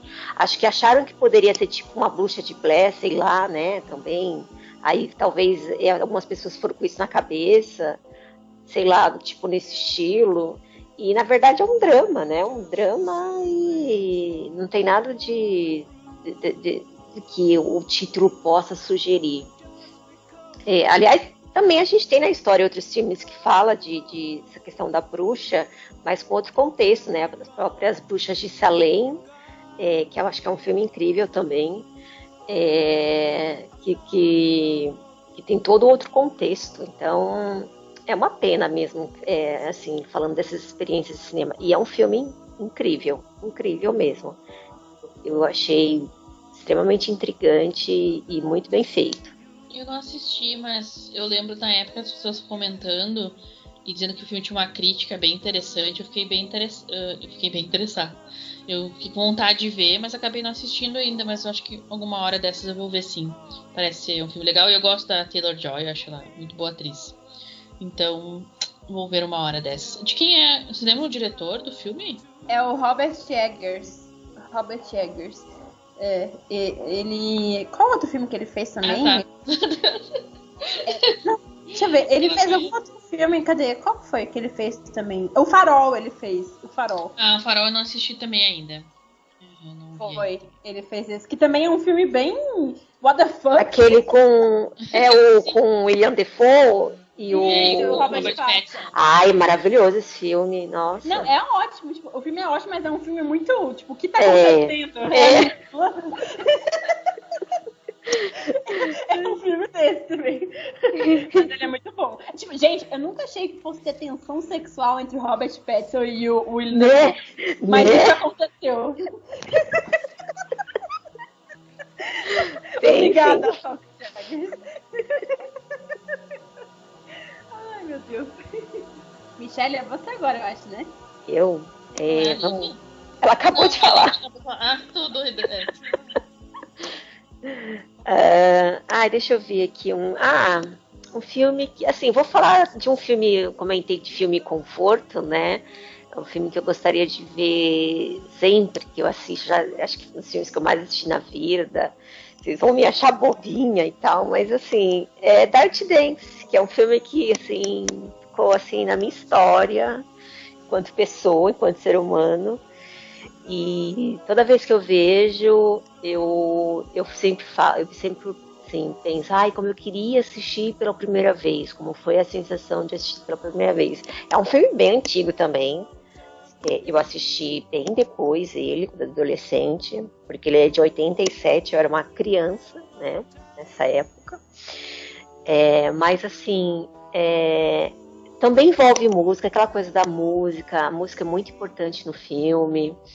É, a própria história, ele é um romance, né? Você fala, ah, mas é um romance, aqueles romancezinhos. Mas ele é um romance que ele traz elementos bem legais, assim, sabe? Não é eu não acho que ele seja tão açucarado. E, e para um filme, né, a gente está falando de 87, de ser um romance, vendido como um romance e tudo, é, ele traz assim, ele também aborda temas bem, é, é assim, bem, ele, ele consegue colocar temas como, por exemplo, questões sociais, questões de trabalhos, o aborto, até mesmo a questão da, da essa, é, essa, essa coisa do apoio da mulher contra a mulher, sabe? Nesse momento de aborto que não há julgamentos. Então, uma coisa assim, é uma coisa que eu achei bem assim, olhando hoje, né? Porque na época, obviamente, quando eu era mais nova, eu não via isso. Mas hoje eu fico, caramba, o filme ele conseguiu, nessa época, né? É, trazer, trazer esses temas e para um filme que seria um tipo um romance, um, um, um blockbuster romance e sem pretensão nenhuma de ser algo tão profundo mas ele consegue trazer no enredo ali é, essas questões e, e, coloca de uma forma assim bem natural, sabe? Então é um filme que eu que toda vez que eu assisto eu falo, ai, como eu queria assistir pela primeira vez, sabe? É, também acho que é um pouco por essa questão é, emocional, né? Dessa, dessa é, é, aquele filme, como, como a gente já falou aqui, é, ai, desde que eu me entendo por gente, eu conheço esse filme. É um dos filmes também para mim, assim. Aí entraria, assim, se fosse lembrar de um romancezinho, eu colocaria ele. Nossa, Michelle, a minha mãe, ela é apaixonada por esse filme. É, e eu lembro de crescendo, criancinha, né? Eu lembro que, que a minha mãe tinha o CD desse filme. E ela sempre tocava no carro, o CD do Dusty Dance. É maravilhosa a trilha. É, é maravilhosa essa trilha. Sim, direto ela tocava. E, então, assim, eu cresci assistindo esse filme também. É, é aquilo que você disse, eu também não sei qual foi a primeira vez que eu assisti esse filme sabe? Tipo, eu também cresci vendo. E é muito gostosinho. É um filme muito bom, assim, porque é que nem você falou, trata de uma questão de aborto, que é muito legal. Tipo, mano, eles realmente lidam de uma forma bem realista com isso, assim. E, e, tipo, tem também a menina que, tipo, ela é patinho feio, entre aspas, assim, né? E, e ela é, é, Mas assim, o cara se apaixona por ela porque ela é interessante, né? Ela é corajosa, ela quer ajudar as pessoas, sabe? Ela é uma boa pessoa. Então também tem tudo isso, assim, sabe? Tem toda essa questão, tem, tem até um relacionamento tóxico também da irmã dela com outro cara, que eles, eles abordam isso. Então, assim, é, é parece que é só um filmezinho de romance no, de um acampamento, no verão, assim, de dança, mas na verdade tem vários temas importantes que eles tratam no filme. E, mas é muito legal, é muito legal. As cenas de dança são incríveis. Patrick Swayze, nossa, era maravilhoso. Descansa em paz. Ele dançava demais, ele era muito gato, ele atuava muito bem também. E, e o filme todo, ele é muito. Além da trilha sonora, ele, ele tem essa, essa ele é engraçado em alguns momentos, mas ele também tem essa questão dos, das problemáticas que eles tratam, né? Que tem a questão dos funcionários é, é, eles são tratados de forma inferior, né? Eles, eles têm um lugar deles lá para dançar, sabe? Tem toda uma questão, assim, ali que eu acho muito interessante, assim, que, que o filme trata. É, é, um filme muito querido, muito querido, assim, também. É, que é muito, muito gostoso de assistir, assim. Deve ser ótimo assistir pela primeira vez esse filme, assim. Eu acho que, que é bem legal também. Muito boa lembrança. E ele, é, eu estava assistindo até te, teve um documentário que foi na Netflix sobre algum tem alguns episódios falando sobre alguns filmes, né? E é, fala filmes sobre que marcaram época, né? Isso, filmes que eu, marcaram eu época. Eu ia falar desse documentário também, mas fala. Ah, não, eu queria falar que assim a gente tem muitas mulheres envolvidas nesse filme, na produção. Talvez por isso que que nessa época, que nem eu comentei, né, dessas questões dos temas que, os, que, o filme trabalha, principalmente do aborto, é que a gente tem é, a produção, a presença de muitas mulheres. Eu acho que e, e elas tiveram que que na época é, lutar para que o filme fosse feito, sabe? Porque falar, ah, não, ninguém vai querer ver isso. E elas lutaram e, e tipo, e você tem é, de, o roteiro é uma mulher, então assim, é, então eu acho que assim, não, não quer dizer que não estou falando que sempre uma mulher vai ser melhor o filme, não, mas que o quanto é importante. Então a gente tem esse tema que é tão sensível, é, e aí você tem falado, né, escrito por uma mulher. Então, porque as personagens femininas é que acabam ali, né? São as mulheres ali que, como acontece na vida real, são as que estão passando por situações e que sofrem o impacto é, do aborto, né? Então, e tem tu, e como tu falou, né? É, lembrou do, da questão do relacionamento tóxico, do cara que é visto socialmente porque ele é riquinho, então ele, ele é visto é, com, com é, tipo, ele, ninguém vê que ele é um escroto, né? Então ele, ele dá da parte da ele pode fazer o que ele quer, enquanto que o pessoal, né, tá ali trabalhador, a classe trabalhadora, eles são menosprezados, né? Só porque é, não fazem parte daquele extrato social. Então isso também está ali no filme, né? Então acho que isso é muito bacana. Sim, e você falou das mulheres que realmente são as mulheres que movimentam. Tem até aquela cena, aquela cena clássica, né? Que o Johnny chega, pra, chega na mesa e fala: Nobody puts baby on the corner, ninguém coloca a baby no canto, né? aí ele levanta ela, aí a mãe dela, aí o pai, tipo, o pai dela fica bravo, ele vai levantar, aí a mãe dele fala bem, a mãe dela fala bem assim: Senta, Jack. Sit down, Jack. Tipo, senta, fica quieto. E o pai senta de novo e fica quietinho. E eu falo, adorei, tipo, ela mandou o cara sentar e ele sentou, assim, sabe? Então, realmente, tem, tem essa, essa questão do, do empoderamento, eu gosto bastante. Esse filme é muito querido. Um clássico, né, amores? é, eu.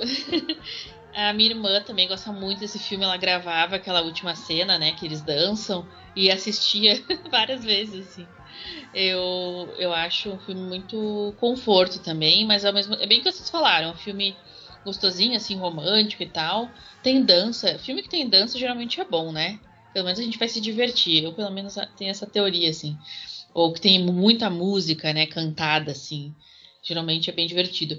Mas também trata dessas problemáticas, né? Tem, acho que tem um texto da Delirium Nerd que fala dessa questão do aborto, que é bem legal. Se eu achar esse texto, eu vou deixar linkado no, no post também. É, e é isso, eu assisto de vez em quando uh, Dirty Dancing porque é um filme que traz uma sensação de nostalgia, de, de conforto e, e a, a, personagem é muito legal, né? Esse filme é, rende dinheiro. Eu assisti também esse documentário que a Michelle falou, que eu, aliás, recomendo, né? Filmes que marcaram época, tem uns episódios muito bons ali também de outros filmes. Mas é para ver que o filme dá grana até hoje, assim, de tão uh, clássico, de tão, tão uh, querido esse filme é pelas pessoas, né? E eu amo a trilha do filme. Eu, eu ouço a trilha até hoje também. Tem umas playlists no Spotify. Uh, e eu, eu, eu a também. minha claro. A minha preferida é Hungry Eyes. Pra mim é, é, Ai, é a melhor música do filme, assim. Claro que eu amo a I Had the Time of My Life, eu ouço também até hoje, mas Hungry Eyes é a minha preferida. E tem uma música que foi o Patrick Swayze que fez, que canta na trilha também. Like, é, like, like, like the Wind, não é? Isso, She's isso. like the wind. Que canta. Ai, Ai, legal, gente. saudade do Patrick Ele, Swayze. ele era um atorzão, né? Ele, ele era um ótimo ator e ele era muito talentoso na dança, na atuação e no carisma e tal. Tadinho, o bichinho faleceu, faleceu novo, né, ainda. Mas ele era É. incrível. E profissional, porque assim, fofocas, né? De bastidores. Falam que ele e a atriz, esqueci o nome dela agora, Ah, protagonista, Jean- Jean alguma coisa. É. Ai, esqueci. É, eles não se deram bem. É, eles não se suportavam, aliás, no, no- set de filmagem. Só que aí eles combinaram entre eles falaram, não, vamos fazer Jennifer Grey. É, Jennifer- Jennifer Grey, isso. Aí, porque eles já tinham, parece que, trabalhados anteriormente, eles não eles se conheciam de algum outro trabalho, mas quando chegou para fazer o filme, tipo, não rolou. É, o, é, dizem, né? Dizem que era muito assim, o Patrick Swayze era muito profissional, ele queria fazer tudo muito certinho, principalmente essa parte da dança e tal. E ela era muito no- mais novinha, né? Então ela era, tava ali mais é, para agitar. E meio que teve esse choque, eu não sei se foi outras coisas também, né? Mas eu sei que os dois dizem que não se davam bem, mas que foram extremamente profissionais, falaram, não, vamos, vamos é, fazer o filme, vamos fazer o que a gente tem que fazer e vamos E deixar. não, dá, e não dá pra perceber, né, Michelle? Porque a química é muito boa dos dois. Exatamente por isso. Às vezes a pessoa fala, ai, tá vendo, ó, esses atores têm químicas, né? Por, devem estar se pegando por, por trás dos bastidores, mas não, olha só, os dois têm muita química no filme. E aí tu vê, os dois não se suportavam. Então, né, a gente não pode tirar conclusões precipitadas. Muito bom mesmo essa menção. Me dá vontade de assistir de novo, de ouvir as músicas. Muito legal, muito legal. E de dançar junto, né? Aquelas- Aquela que é. Tem pessoas que fazem essa, refazem essa dança nos casamentos, né? Ah, essa é. coisa da dança do casamento. Que eu- ai, gente, vou abrir meu coração. Eu acho muito brega, mas as pessoas fazem. Muito brega. fica feliz aí. E uma das coreografias que o pessoal mais faz é essa do final, né? Que tem até a, levantando ela e tal. Eu acho muita coragem tentar reproduzir isso sem ser dançarino profissional, né? Que eu digo. Mas, enfim, é, pelo menos tem o Patrick Swayze e a Jennifer Grey aí, se a gente quiser ver. Eu- enfim, mas é, é um filme muito, muito legal mesmo. Quem é agora? Sou eu de novo? Sou eu, né? Isso, aham. Puxa, eu tô uma dúvida, mas eu acho que eu vou escolher o que eu tinha escolhido originalmente. Vou falar de um filme também bem good vibes. Eu escolhi só good vibes. Só filmes mais assim, comédia e não sei o que. Tô nessa vibe ultimamente também, né? Com as coisas de- desse jeito, né? Eu não consigo, assim, assistir coisas tão pesadas. Às vezes assisto, claro, mas eu tenho assistido menos ultimamente. Mas, e assisti esse filme no final do ano passado, eu até tava conversando com a Michelle na, no momento, e eu, tipo, falei pra ela, assiste esse filme. Então ela, eu sei que ela assistiu, e já falei pra Liv também assistir. É um filme de 2009 que se chama Booksmart. eh, em português é Fora de Série. eh, ou Foras de Série. Acho que é Fora de Série, no singular. Que é dirigido pela Olivia Wilde, né? Que é atriz. A gente já conhece ela de vários filmes. De House, né? Da série House. Mas esse foi a estreia dela como diretora. É um filme sobre adolescentes, assim, na escola e tal. Mas ele é muito bom, esse filme. Não sei nem o que dizer, assim, de tão bom que é. E eu queria muito reassistir a primeira vez, porque eu ri, eu nunca ri tanto, eu acho. Fazia tempo que eu não ria tanto assistindo um filme. Mas eu vou contar rapida, rapidinho, assim, porque como é um filme mais atual, né? Talvez algumas pessoas não tenham visto ainda. Então ele, ele conta a história de duas meninas que são muito amigas, né? Elas estão no último ano do, do ensino médio e no último dia antes da formatura, assim. Só que elas são book smart, né? Elas são super inteligentes, super CDFs.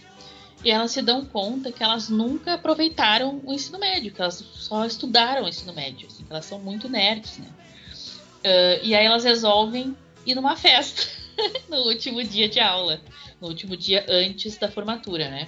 Só que dá tudo errado, começa a acontecer um monte de coisas, né? Esse filme tem vários personagens, assim, ah, secundários e tal, que são. Tem muita representatividade nesse filme, não só de eh, ética, assim, et- étnica, desculpa, mas também até de ah, representatividade LGBT. Eh, Enfim, é muito incrível isso. Isso é a mão da Olivia Wilde, né? Que a gente sabe que é uma pessoa super consciente, assim. Mas, além de tudo isso, esse filme tem uma, é, é comédia, assim, de qualidade, sabe? As duas atrizes, até vou olhar o nome delas aqui de novo. ahn, elas são muito boas. Elas têm uma química entre elas. Elas são super amigas, assim, na vida real também. Elas têm uma baita de uma química. É a Caitlin Dever, que até fez aquela série inacreditável, né, também. E a Beanie Feldenstein, que é irmã do Feldenstein, aquele ator, né, de Hollywood. Ah, Ela, ela não é irmã do Jonah Hill? é do Jonah Hill, isso, Jonah Hill, que é Feldenstein Ah. na vida real, né? Ah, sim. Ele não adotou. E ela é irmã do Jonah Hill, tipo, que é um cara reconhecido, né? E, e ela é muito boa atriz também. Muito, muito boa atriz. Muito boa nas- na, comédia. E é legal porque esse filme também exalta muito a amizade feminina, assim. É, as- elas, elas se põem pra cima o tempo todo, assim, só que de um jeito muito engraçado. Então, assim, elas estão, por exemplo, saindo. Elas são muito nerds, isso é legal, a gente se identifica com elas, porque a gente vê filmes de adolescentes, sempre as pessoas são os adolescentes que não existem, né? Ou são muito adultos, né? Tipo, 30 anos fazendo filme de adolescente, a gente pensa assim, não, os adolescentes não são assim, né? Ou então, e aí, tipo, não tem como se identificar com aquilo. Ou então são pessoas, assim, muito populares e que têm uma vida muito surreal, né? E elas não, elas são adolescentes de verdade. Elas são um pouco mais velhas, talvez, quando fizeram o filme, mas elas são jovens, assim, dá bem pra, ver, dá acreditar que elas são meninas que estão terminando o ensino médio, sabe? E elas são nerds, sabe? Mesmo. E aí, tipo, quando elas estão saindo de casa pra ir pro colégio, elas começam: Não, para, para. Quem é a menina mais linda desse colégio? É você. Não, é você. Elas começam a falar. É muito engraçado. É muito espontâneo, funciona porque as duas são boas demais, assim. Então eu, eu tenho uma cena também específica que eu ri tanto. Até falei pra Michelle no dia que ela tava assistindo, assim, ó. Que eu tive que parar o filme pra rir, porque eu achei de uma genialidade, assim, de um time de comédia perfeito. E a, a, a- a direção da Olivia é muito boa. Estou muito ansiosa para ver os filmes que a Olivia vai dirigir. Ainda, eu sei que ela dirigiu Don't Worry Darling, né? Que vai sair o ano que vem, mas ela tem outros projetos que estão vindo aí. A Mulher-Aranha, né? Da Marvel vai ser dirigido, dirigido por ela também. Porque ela é muito boa diretora, gente. Muito talentosa. E a gente quer ver mais mulheres, né? Na direção. Eu tava assistindo esse- ontem, eu acho, um vídeo dela com a Emerald Fennel, que dirigiu ah, ah, ah, uma mulher Bela com vingança. Bela Vingança, é, uh, Promising Young Woman, né? Uh, elas falando né, dos processos de direção de cada uma. E tem uma cena no Booksmart que é um uh, plano sequência muito bom, mas assim, ó, muito bom. Eu, nossa, que plano sequência bem feito, porque o Booksmart não teve muito orçamento, eles tiveram que gravar em 26 dias o filme, para poder dar tempo, dar conta do, do orçamento mesmo. Porque, né, filme uh, estrelado por mulheres, né? Uma delas LGBT. Uh, estrela- uh, dirigido por mulher, roteirizado por mulher, porque a roteirista E, também é e mulher. des- desculpa te interromper, é, é, Clarice, mas é uma, uma das mulheres é gorda ainda, né? O que também Isso, aham. tira, também é, tira muito dessa questão, né, do patrocínio, né? Mas é uma baita representatividade, né? É, isso, exatamente. Uma das meninas é gorda, então que é mais protagonista. Assim, o filme é muito visto pela perspectiva dela, né? O roteiro é contado pela perspectiva dela, assim. Então foi um filme difícil de fazer, né? A Olivia disse que ela ficou muito ansiosa até na época porque ela achou que não ia dar tempo, assim, sabe? Mas ela fez um trabalho brilhante, assim. E aí ela contou que o cara, que o diretor de fotografia, eu acho, ou diretor de câmera é o mesmo de Birdman. então ela disse: Eu vou meter um plano sequência aqui, não tô nem aí. Eu vou meter um plano sequência, porque o cara fez Birdman e ele vai saber fazer essa cena. E a cena ficou excelente mesmo, ficou muito legal. eh, e combina com o filme, com a história que tá sendo contada ali. Enfim, é um baita filme, assim, sabe, gente? E eu acho que isso fala pouco sobre ele, com toda a representatividade, com todo o roteiro. Esse filme tá sendo uh, pitchizado, digamos assim, está sendo vendido uh, em Hollywood desde 2009.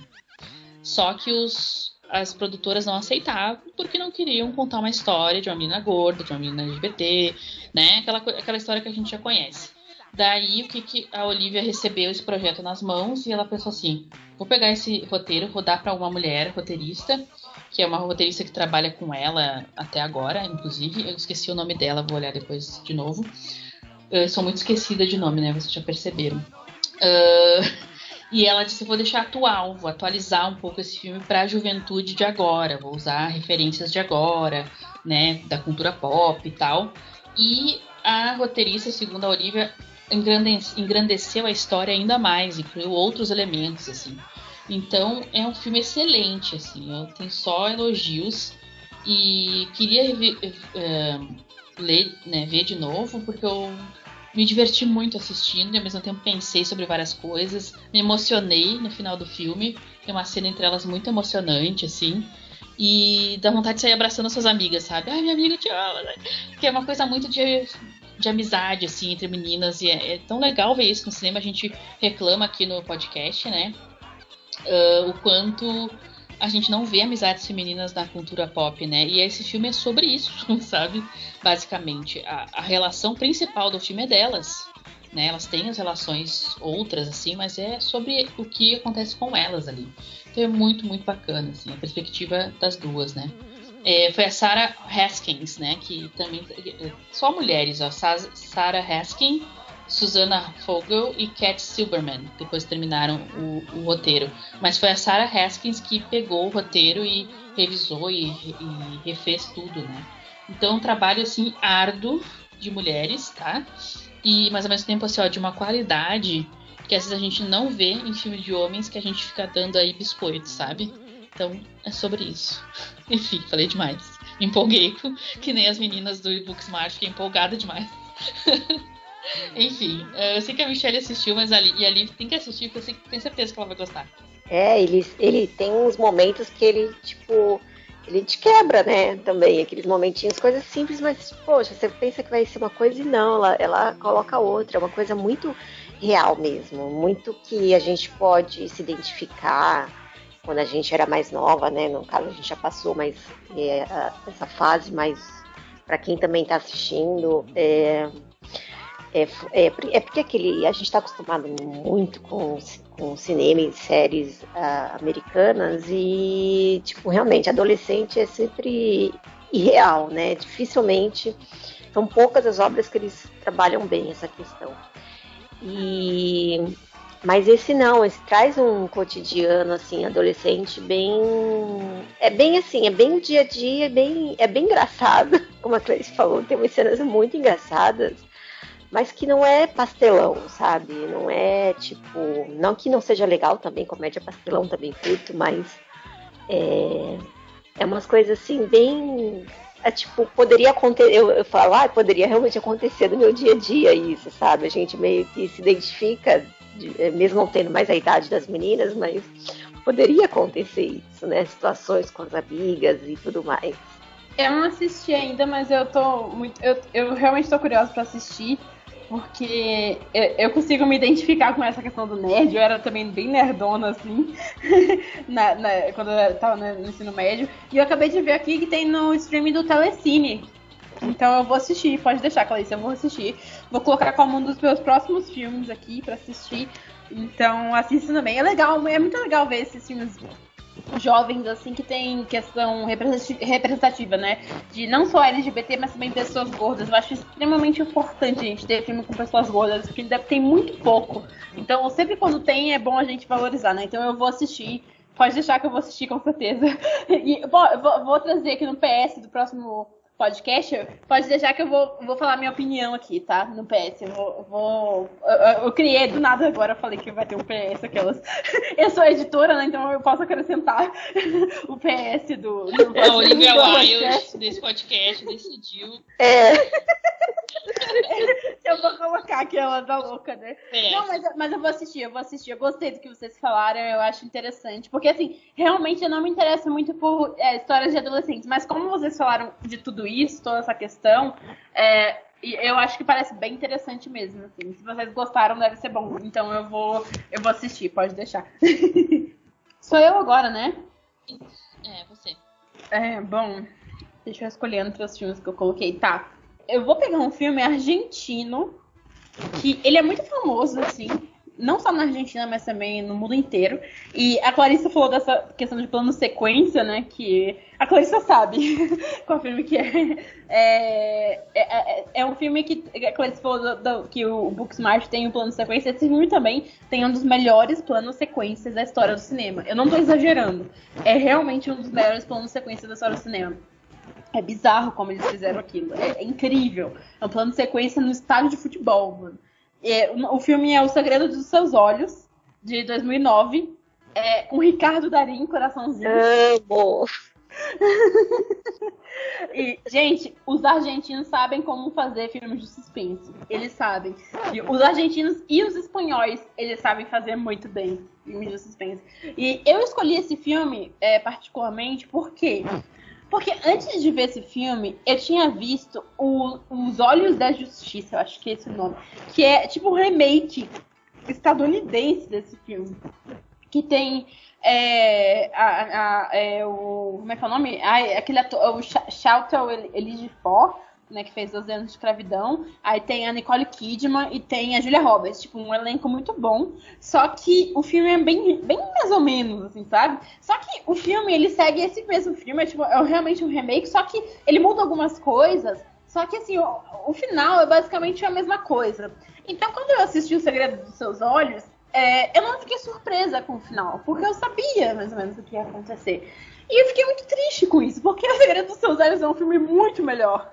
do que o filme estadunidense. E eu fiquei muito triste por ter visto o estadunidense antes desse filme, sabe? E eu falei, mano, sério mesmo que eu vi o estadunidense antes desse filme?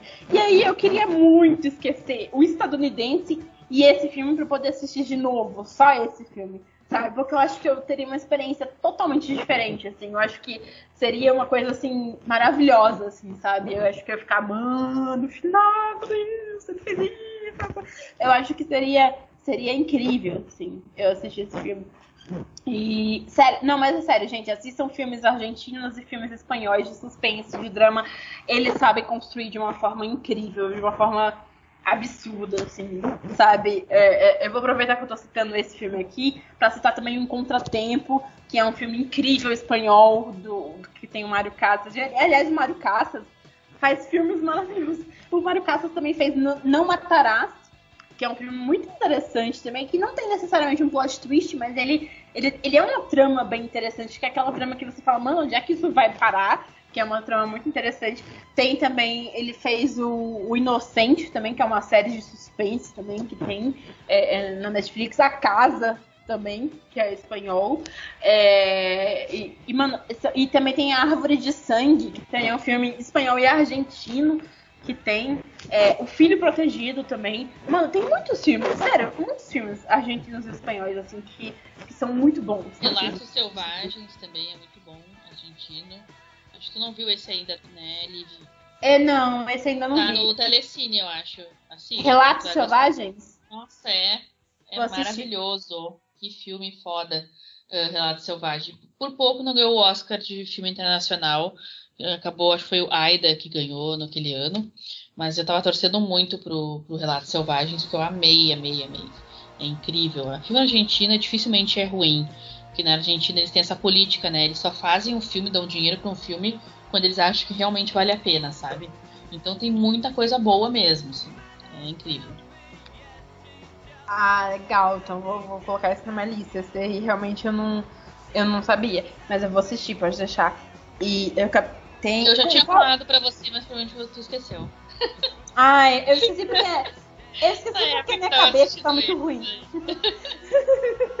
Eu tô vendo aqui, eu tô vendo aqui que na Globoplay. Globoplay. Globoplay. É. Ah, Tem. então. beleza. É, Relatos Selvagens, tem. Acabei de ver aqui.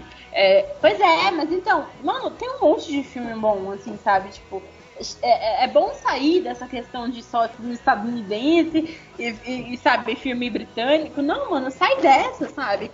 Vai ver os outros, os outros filmes também. Porque eles sabem fazer de uma forma que, que você fica chocada, assim, eles são corajosos na hora de fazer os filmes, sabe? Então, esses filmes que eu citei, esse filme que a Clarice citou, é, é, é, eles são, são ótimos exemplos disso, assim, sabe? Então, é, sério, não assista o remake americano de Segredo dos Seus Olhos antes de assistir o Segredo dos Seus Olhos. Porque aquela. Sério, não só essa questão do suspense, da trama, mas, mano, a cine- cinematografia também, essa questão do, da- do plano sequência no estádio de futebol, mano, aquilo ali é brilhante. Assim, é brilhante. Eles não cortam. E, e- mano, a câmera vem ali, tipo um drone, assim, no estádio inteiro, pega, pega eles ali e eles correndo atrás do suspeito, um monte de gente, e a câmera não corta, não corta. É bizarro, sabe? É muito bem feito é muito bem feito. Então, assim, é, assistam, porque vale a pena. Então eu queria muito assistir esse filme, assim, sem saber o que acontece, assim, sabe? Pra poder ficar surpresa e tal. E como, mais uma vez, os Estados Unidos estragando algo, né? Aquelas... mas mas é, é realmente, é, eu queria muito ter assistido esse filme sem, é, sem saber. Mas pelo menos eu assisti o Contratempo sem saber de nada também. O que é um filme muito bom, também assisto. E, e depois eu assisti com a minha mãe. É, pra- eu falei, "Mã- mãe, vamos assistir esse filme juntos também, pra ver se ela desconfiava. Ela não desconfiou e ela também levou um susto no final. Então, assim, é realmente um filme muito bom, gente. Mesmo quem já tá acostumado com plot twist, quem já tá acostumado, quem já é esperto nesse negócio, vai se surpreender com esse filme. É muito legal. O Mário Casas é um ator. engra- Engraçado que o Mário Casas, no Instagram dele, o nome dele é Mário Houses. o que é Mário Casas? Eu acho maravilhoso. O museu dele é Mario Houses. ok, muito bem, parabéns. Mas enfim, é, assistam esses filmes porque vale muito a pena. E você ainda aprende um espanholzinho. Esse filme é muito bom mesmo. Eu amo filme argentino. Latino, né? Filme latino-americano eu acho muito bom, assim. Os chilenos também eu gosto bastante. E, e esse Guia dos Seus Olhos, eu lembro que uma aluna comentou em aula. Tem um livro também, eu não, ah, não li o livro. Mas não, não tenho coragem de ver essa versão estadunidense, porque eu achei que, que era ruim, sabe? Ou foi a minha aluna que disse na aula que era ruim, e eu acabei, ah, não vou assistir, vou ficar só com o argentino mesmo. e é muito bom. ah, tudo que tem filme argentino e o Darim dificilmente é ruim, assim. Claro, nem tudo é perfeito, mas eu acho que foi o, o tese sobre um crime, né? Que eu acho que a, a Liv não gostou tanto, mas ahn, a maioria, assim, é de muita qualidade. E filmes espanhóis também. Tem também o Os Olhos de Júlia, que é muito bom. Nossa, filme espanhol, assim, latino, é, é excelente mesmo. Já foram todas as escolhas ou a Michelle tem mais uma? Ah, eu acho que eu não tenho mais, não. ela seria, mas ela não Seria. É, what if? É. Bom, Claro. menção honrosa, assim, do meu caso, da minha parte, eu queria mencionar A Chegada. Eu sempre falo desse filme, né? Linguista, as linguistas, né? Tinha. Óbvio, né? linguistas Lingu- presentes. linguiça na empresa linguiça. Aquela- É, exatamente. É, eu dei até um meme, acho que eu falei pra Liv. é, esse filme fez mais que Chomsky, né? pra promover a linguística. É, eu amo esse filme porque tem linguística, né? não vê toda hora linguistas protagonistas, né? Ou linguistas sendo usados em filme, né? Apesar de a gente saber que na vida real muitos linguistas fazem esse trabalho de tradução, de eh, trabalho forense mesmo, né? Mas eles não são, tipo, protagonistas, eles são, né? Estão ali. E nesse filme é a Amy Adams, que eu amo, né? Atriz maravilhosa, protagonista, e ela é ah, uma linguista, assim, que ah, tem várias teorias interessantes, tem viagem, né? Tem um pouco de, de ficção científica, assim. É, é um filme excelente, tem na Netflix, e eu fiquei tão encantada quando eu vi esse filme. Uma amiga minha, que também é linguista, assistiu e disse: vê, vê, vê esse filme. Tem um conto, né, que foi baseado, eu nunca li o conto. Mas eu, quando eu ah, soube, né, que o filme estava disponível, eu fui ver. E eu fiquei muito apaixonada, assim, pela história. E é o Villeneuve, né, que dirigiu. Ele é incrível, né? O cara tem um- uma noção, assim, de cinematográfica mesmo, de né, o jeito que ele constrói a, a parte visual é muito bonito, né? É muito te leva para um outro lugar, assim. Então, é, eu queria comentar o da chegada e também como eu era antes de você, eu sempre comento esse filme. Mas eu gosto muito dessa história e eu assisti o filme no cinema com a minha irmã também, a Pamela, de novo a Pamela, né? E a gente foi ver por causa da Emilia Clarke, que a gente adora a Emilia Clarke, né? E aí a gente acabou ado- adorando a história. Eu assisto esse filme toda hora. É um filme meio pesado até o final, assim. Mas é uma historinha de romance que eu gosto bastante. E acabei lendo o livro depois. E eu gosto muito da Jojo Moyes. Eu acho que ela é uma eh, escritora um pouco assim. eh, Parece que ela só escreve histórias água com açúcar, sabe? Não é bem assim, né? Mas enfim, eh, ela ficou com esse estigma, digamos assim. E ela tem personagens femininas muito interessantes, tem tramas interessantes, ela tem uma certa complexidade nas personagens e tal. E acho que esse filme é um dos, que ela- um dos casais assim que ela conseguiu desenvolver melhor. E eu adoro essa história, então eu sempre assisto esse filme sempre que dá. E um filme assim que eu não assisto toda hora, porque eu choro muito quando eu assisto esse filme. Mas eu lembro que assisti a primeira vez, acho que foi até na Globo mesmo, eh, com a minha mãe, eh, há muitos anos. Acho que foi no ano que esse filme foi lançado, talvez um ano depois, que é o filme brasileiro, que é o Central do Brasil. Eu acho que se não é o meu filme brasileiro preferido, é um dos, assim.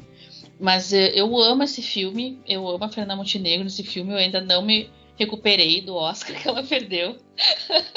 eu acho assim que vai ser a última. Quando eu morrer, vai ser a última coisa que eu vou falar. Eu não acredito que a Fernanda Montenegro ganhou aquele Oscar. Eu, eu, tô, imaginando, tipo, a sua neta assim na- no seu leito de morte. Tá, vó, Nossa, quer vamos dizer lá. mais alguma coisa? É você. A, a Gwyneth Paltrow não mereceu. Exatamente. Aí, eu- aí, eu- eu, tá, vó, vamos lá, vamos entrar aqui, vamos de- deitar. E acho que até a Fernanda Montenegro já superou, e eu não superei. Porque eu acho que foi de uma injustiça, né? Tudo por causa daquele Robert, daquele Weinstein, né? Que comprou aquela premiação. Mas enfim, tudo bem. A Fernanda é muito maior que o Oscar, né? A gente sabe que ela é uma atriz de uma grandeza, uma artista, né? De uma superioridade, de uma qualidade. Dá muito orgulho de ter uma brasileira como ela, uma pessoa que se importa com as artes, né? E ah, esse E filme. não só com as artes, né, Clarice? Desculpa te interromper, mas ela também se importa com o país, né? Que você vê as coisas que ela fala também. Ela é muito consciente das coisas que estão E ela acontecendo. tem Ela já. 90 anos, cara. E ela fala uma lucidez das coisas, eu fico chocada, mais que eu. Exatamente. Eu nunca vou esquecer naquela época que teve aquela questão de voto, de arma sim ou arma não. Lembra disso? Ai, Teve sim, uma-. E ela foi contra a arma. E eu falei, mano, se a Fernanda Montenegro tá contra a arma, então eu também vou ser contra a arma. Tudo que ela fizer, faça. Porque ela sa- sabe de tudo. Ela é incrível. Não, na pandemia agora, né? Na quarentena no passado, ela, a Fernanda Torres e o neto dela fizeram um filme em casa. Gente, tem que valorizar essas pessoas, E a né? Fernanda Torres é ótima também. É Nossa, a. Fernanda Torres é aquela pessoa que você quer ser amiga, assim, né? Porque ela deve ser incrível de conviver. Bem louca também, né? Exatamente. Vani Forever, né? Eu adorava os normais, assim, acho uma, uma série muito legal brasileira. Enfim, queria falar do Central do Brasil, acho uma história muito bonita, muito sensível, muito Brasil mesmo, sabe? Uh, por todas as questões sociais que o filme mostra. Tem a Marília Pera, nossa, que descansa em paz também, né? Uh, e dirigido pelo Walter Salles, né? E também trata de viagem, né? O Walter Salles gosta de tratar desse assunto nos filmes dele, né? E é isso. Eu acho que são essas as minhas menções honrosas. Não sei se a Liv tem alguma também. Algumas, né? Talvez. Ótima menção, ótimas menções honrosas. Eu gosto muito da chegada também. Eu acho incrível. Eu acho que é um filme que realmente valoriza os linguistas. Tem que ter mais filmes que valorizem linguista, pelo amor de Deus, gente. Quando é que as pessoas vão entender a importância dos linguistas? Por favor, entendam que, que realmente tipo, é, é, essencial, assim, sabe? Eu sou a maior, tipo, eu não entendo nada de, de, de, de linguística e tal, mas eu super é, é, é, valorizo os linguistas. Tudo que eu sei de linguística que eu, aprendi. É uma simpatizante da linguística, né? Exa exatamente. Uma aliada, uma aliada. Aliada, exatamente. Tipo, o que eu entendo de, lingui de linguística é que eu aprendi com a Clarissa e com o podcast do Linguística Solta também. Eu aprendi com ela, porque antes disso eu realmente nem sabia o que era linguística antes disso, sabe? É, é, é, depois que eu aprendi, eu falei, mano, linguística, linguística sim, gramática não, aquelas.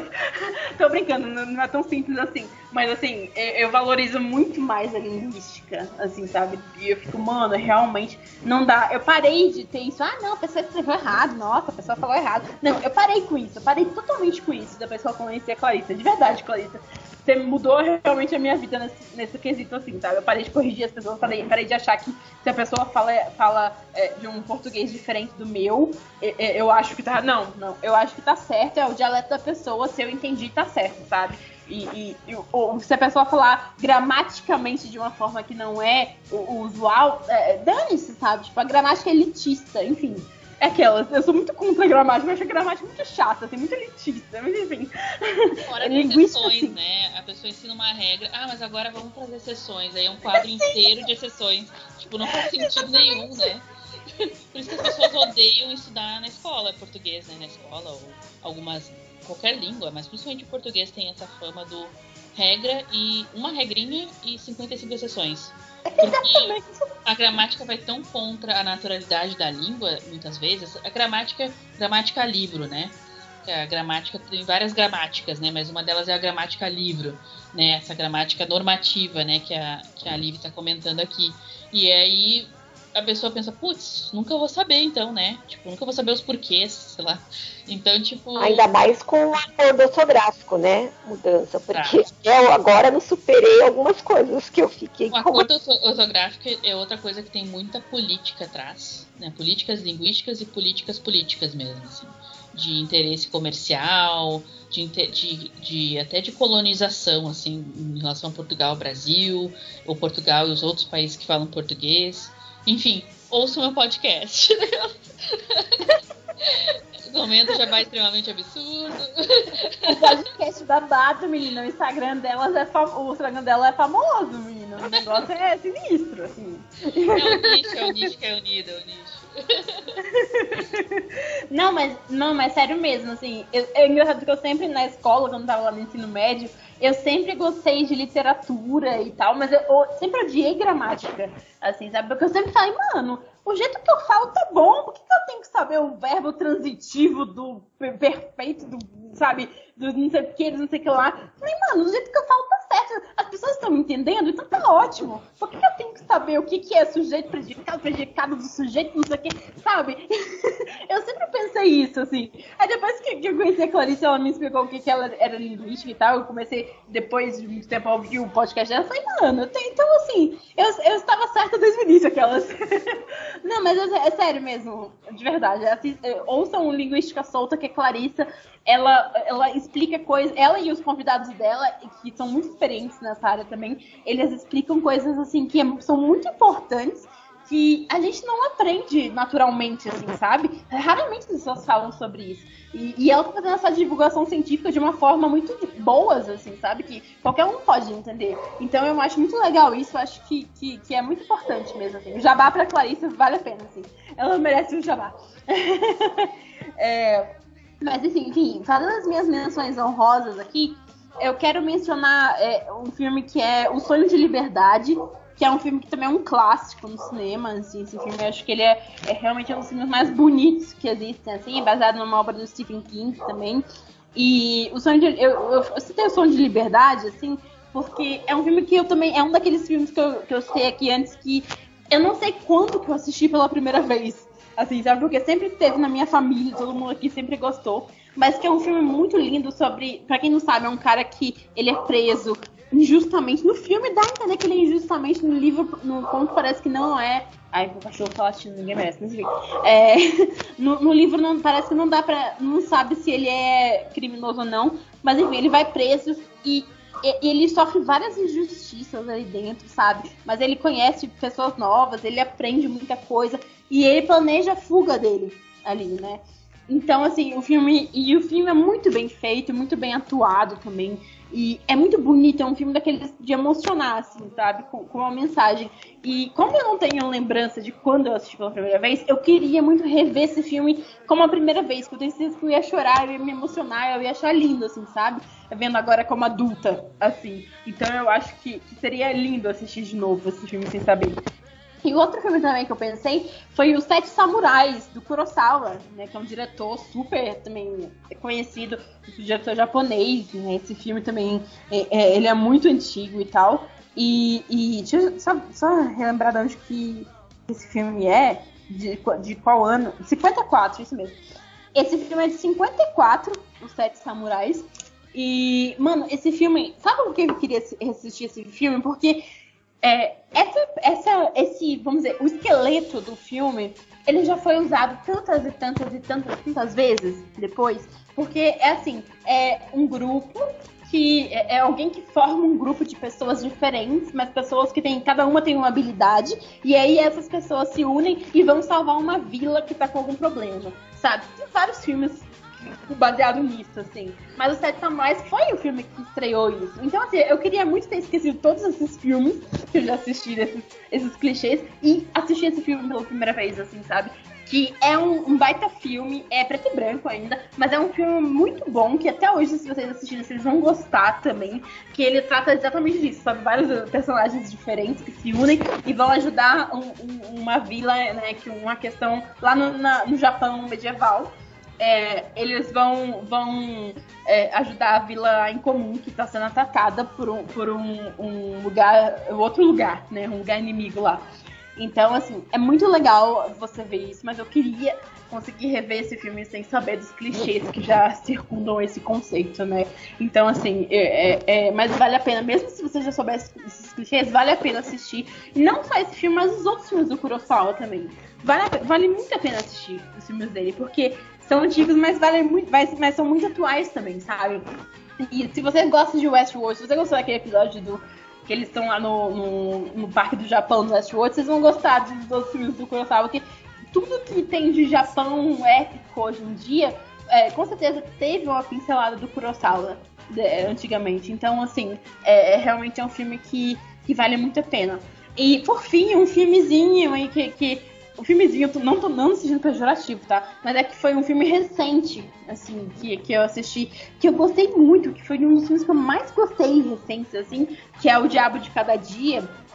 Tem um monte de ator bom, que é o Tom Holland, o Robert Pattinson, é, o Bill Skarsgård, enfim, tem um monte de atores bons. E o filme, ele é muito interessante, assim, gente. Ele conta várias histórias que, que elas é, é, tem um fundo, um fim, assim, unido, assim, sabe? Elas, elas acabam é, culminando em um ponto ali. Mas é um filme muito interessante, com um roteiro muito bom, assim. Então, é, tem na Netflix esse filme. É, é um filme, sério, gente, assistam, que é um, um drama muito legal, é um drama tenso, tem suspense também no meio, assim, sabe? É, critica a religião, critica a sociedade sulista, critica todo essa, esse patriarcado, assim, é, sabe, é, violento, né? Que é essa masculinidade frágil que eles colocam ali. É, esse filme tem tudo disso, assim. Então vale muito a pena assistir também. Eu queria assistir de novo, porque eu realmente gostei muito filme. e é claro que tem vários outros filmes que são meus filmes favoritos, que eu não citei aqui, porque eu já citei outros podcasts, aí eu preferi falar de filmes que eu não tinha falado antes, né? Aqui, pra poder citar, indicar outros filmes novos pra vocês também. É, Mundinho, o diabo de cada dia, né? Mundinho da Liv. Que ela fala desse filme faz várias semanas, assim. E eu ainda não assisti, mas eu vou assistir, vou botar o meu PS depois sobre esse filme, porque ela fala com bastante entusiasmo, assim. e eu fiquei curiosa pra ver e tem o Tom Holland. É o Mundinho. Né? O, o Diabo, o Diabo de Cada Dia? Como é que é o nome do filme direitinho? É? É o Diabo de Cada Dia. O Diabo de Cada Dia, né? É na Netflix. Tá. É, é, um filme da Netflix, não é? Ou eu tô doida? Isso, eu acho é um que é filme da assim. Netflix. Uhum. Isso. Legal, legal. Vou assistir, vou assistir. Vou assistir É, também. Falou de um sonho de liberdade, eu adoro esse filme. E eu chorei muito quando eu. Sempre choro muito quando vejo, assim. Tinha uma menção muito bacana também. Bom, eu acho que é isso, né, meninas? A gente falou de vários filmes legais. Como é bom falar de filme que a gente gosta, né? É, dá uma certa. um quentinho aqui no coração. A gente fala, às vezes, gosta de falar mal também e de problematizar. Mas é bom falar de coisas agradáveis de vez em quando, né? Ah, enfim, ficou aí nossas dicas. Deem as dicas de vocês, contem os filmes que vocês gostariam de ah, rever, né, pela primeira vez, ter essa experiência de novo. Filmes que. ah, filmes para esquecer, né? Então vão lá nas nossas redes sociais, a gente tá no Instagram, Universo In, tudo junto. Nos sigam lá. A gente também tá no Twitter, Universo Underline In, underline in, YN, né? E tem nosso blog, onde a gente posta os podcasts e também deixa os links, né, que a gente sugere aqui, universoin.wordpress.com. E também segue o Linguística Solta lá e também ouve, ouve nosso meu podcast lá de Linguística. É, a gente é Linguística Solta, tudo junto lá no Instagram. E obrigada pela paciência, pela audiência ah, nesses 81 podcasts aí. E até a próxima! Tchau, gente! Tchau, tchau. Now I had the time of my life. No, I never felt like this before. Yes, I swear it's a truth, and I owe it all to you. I've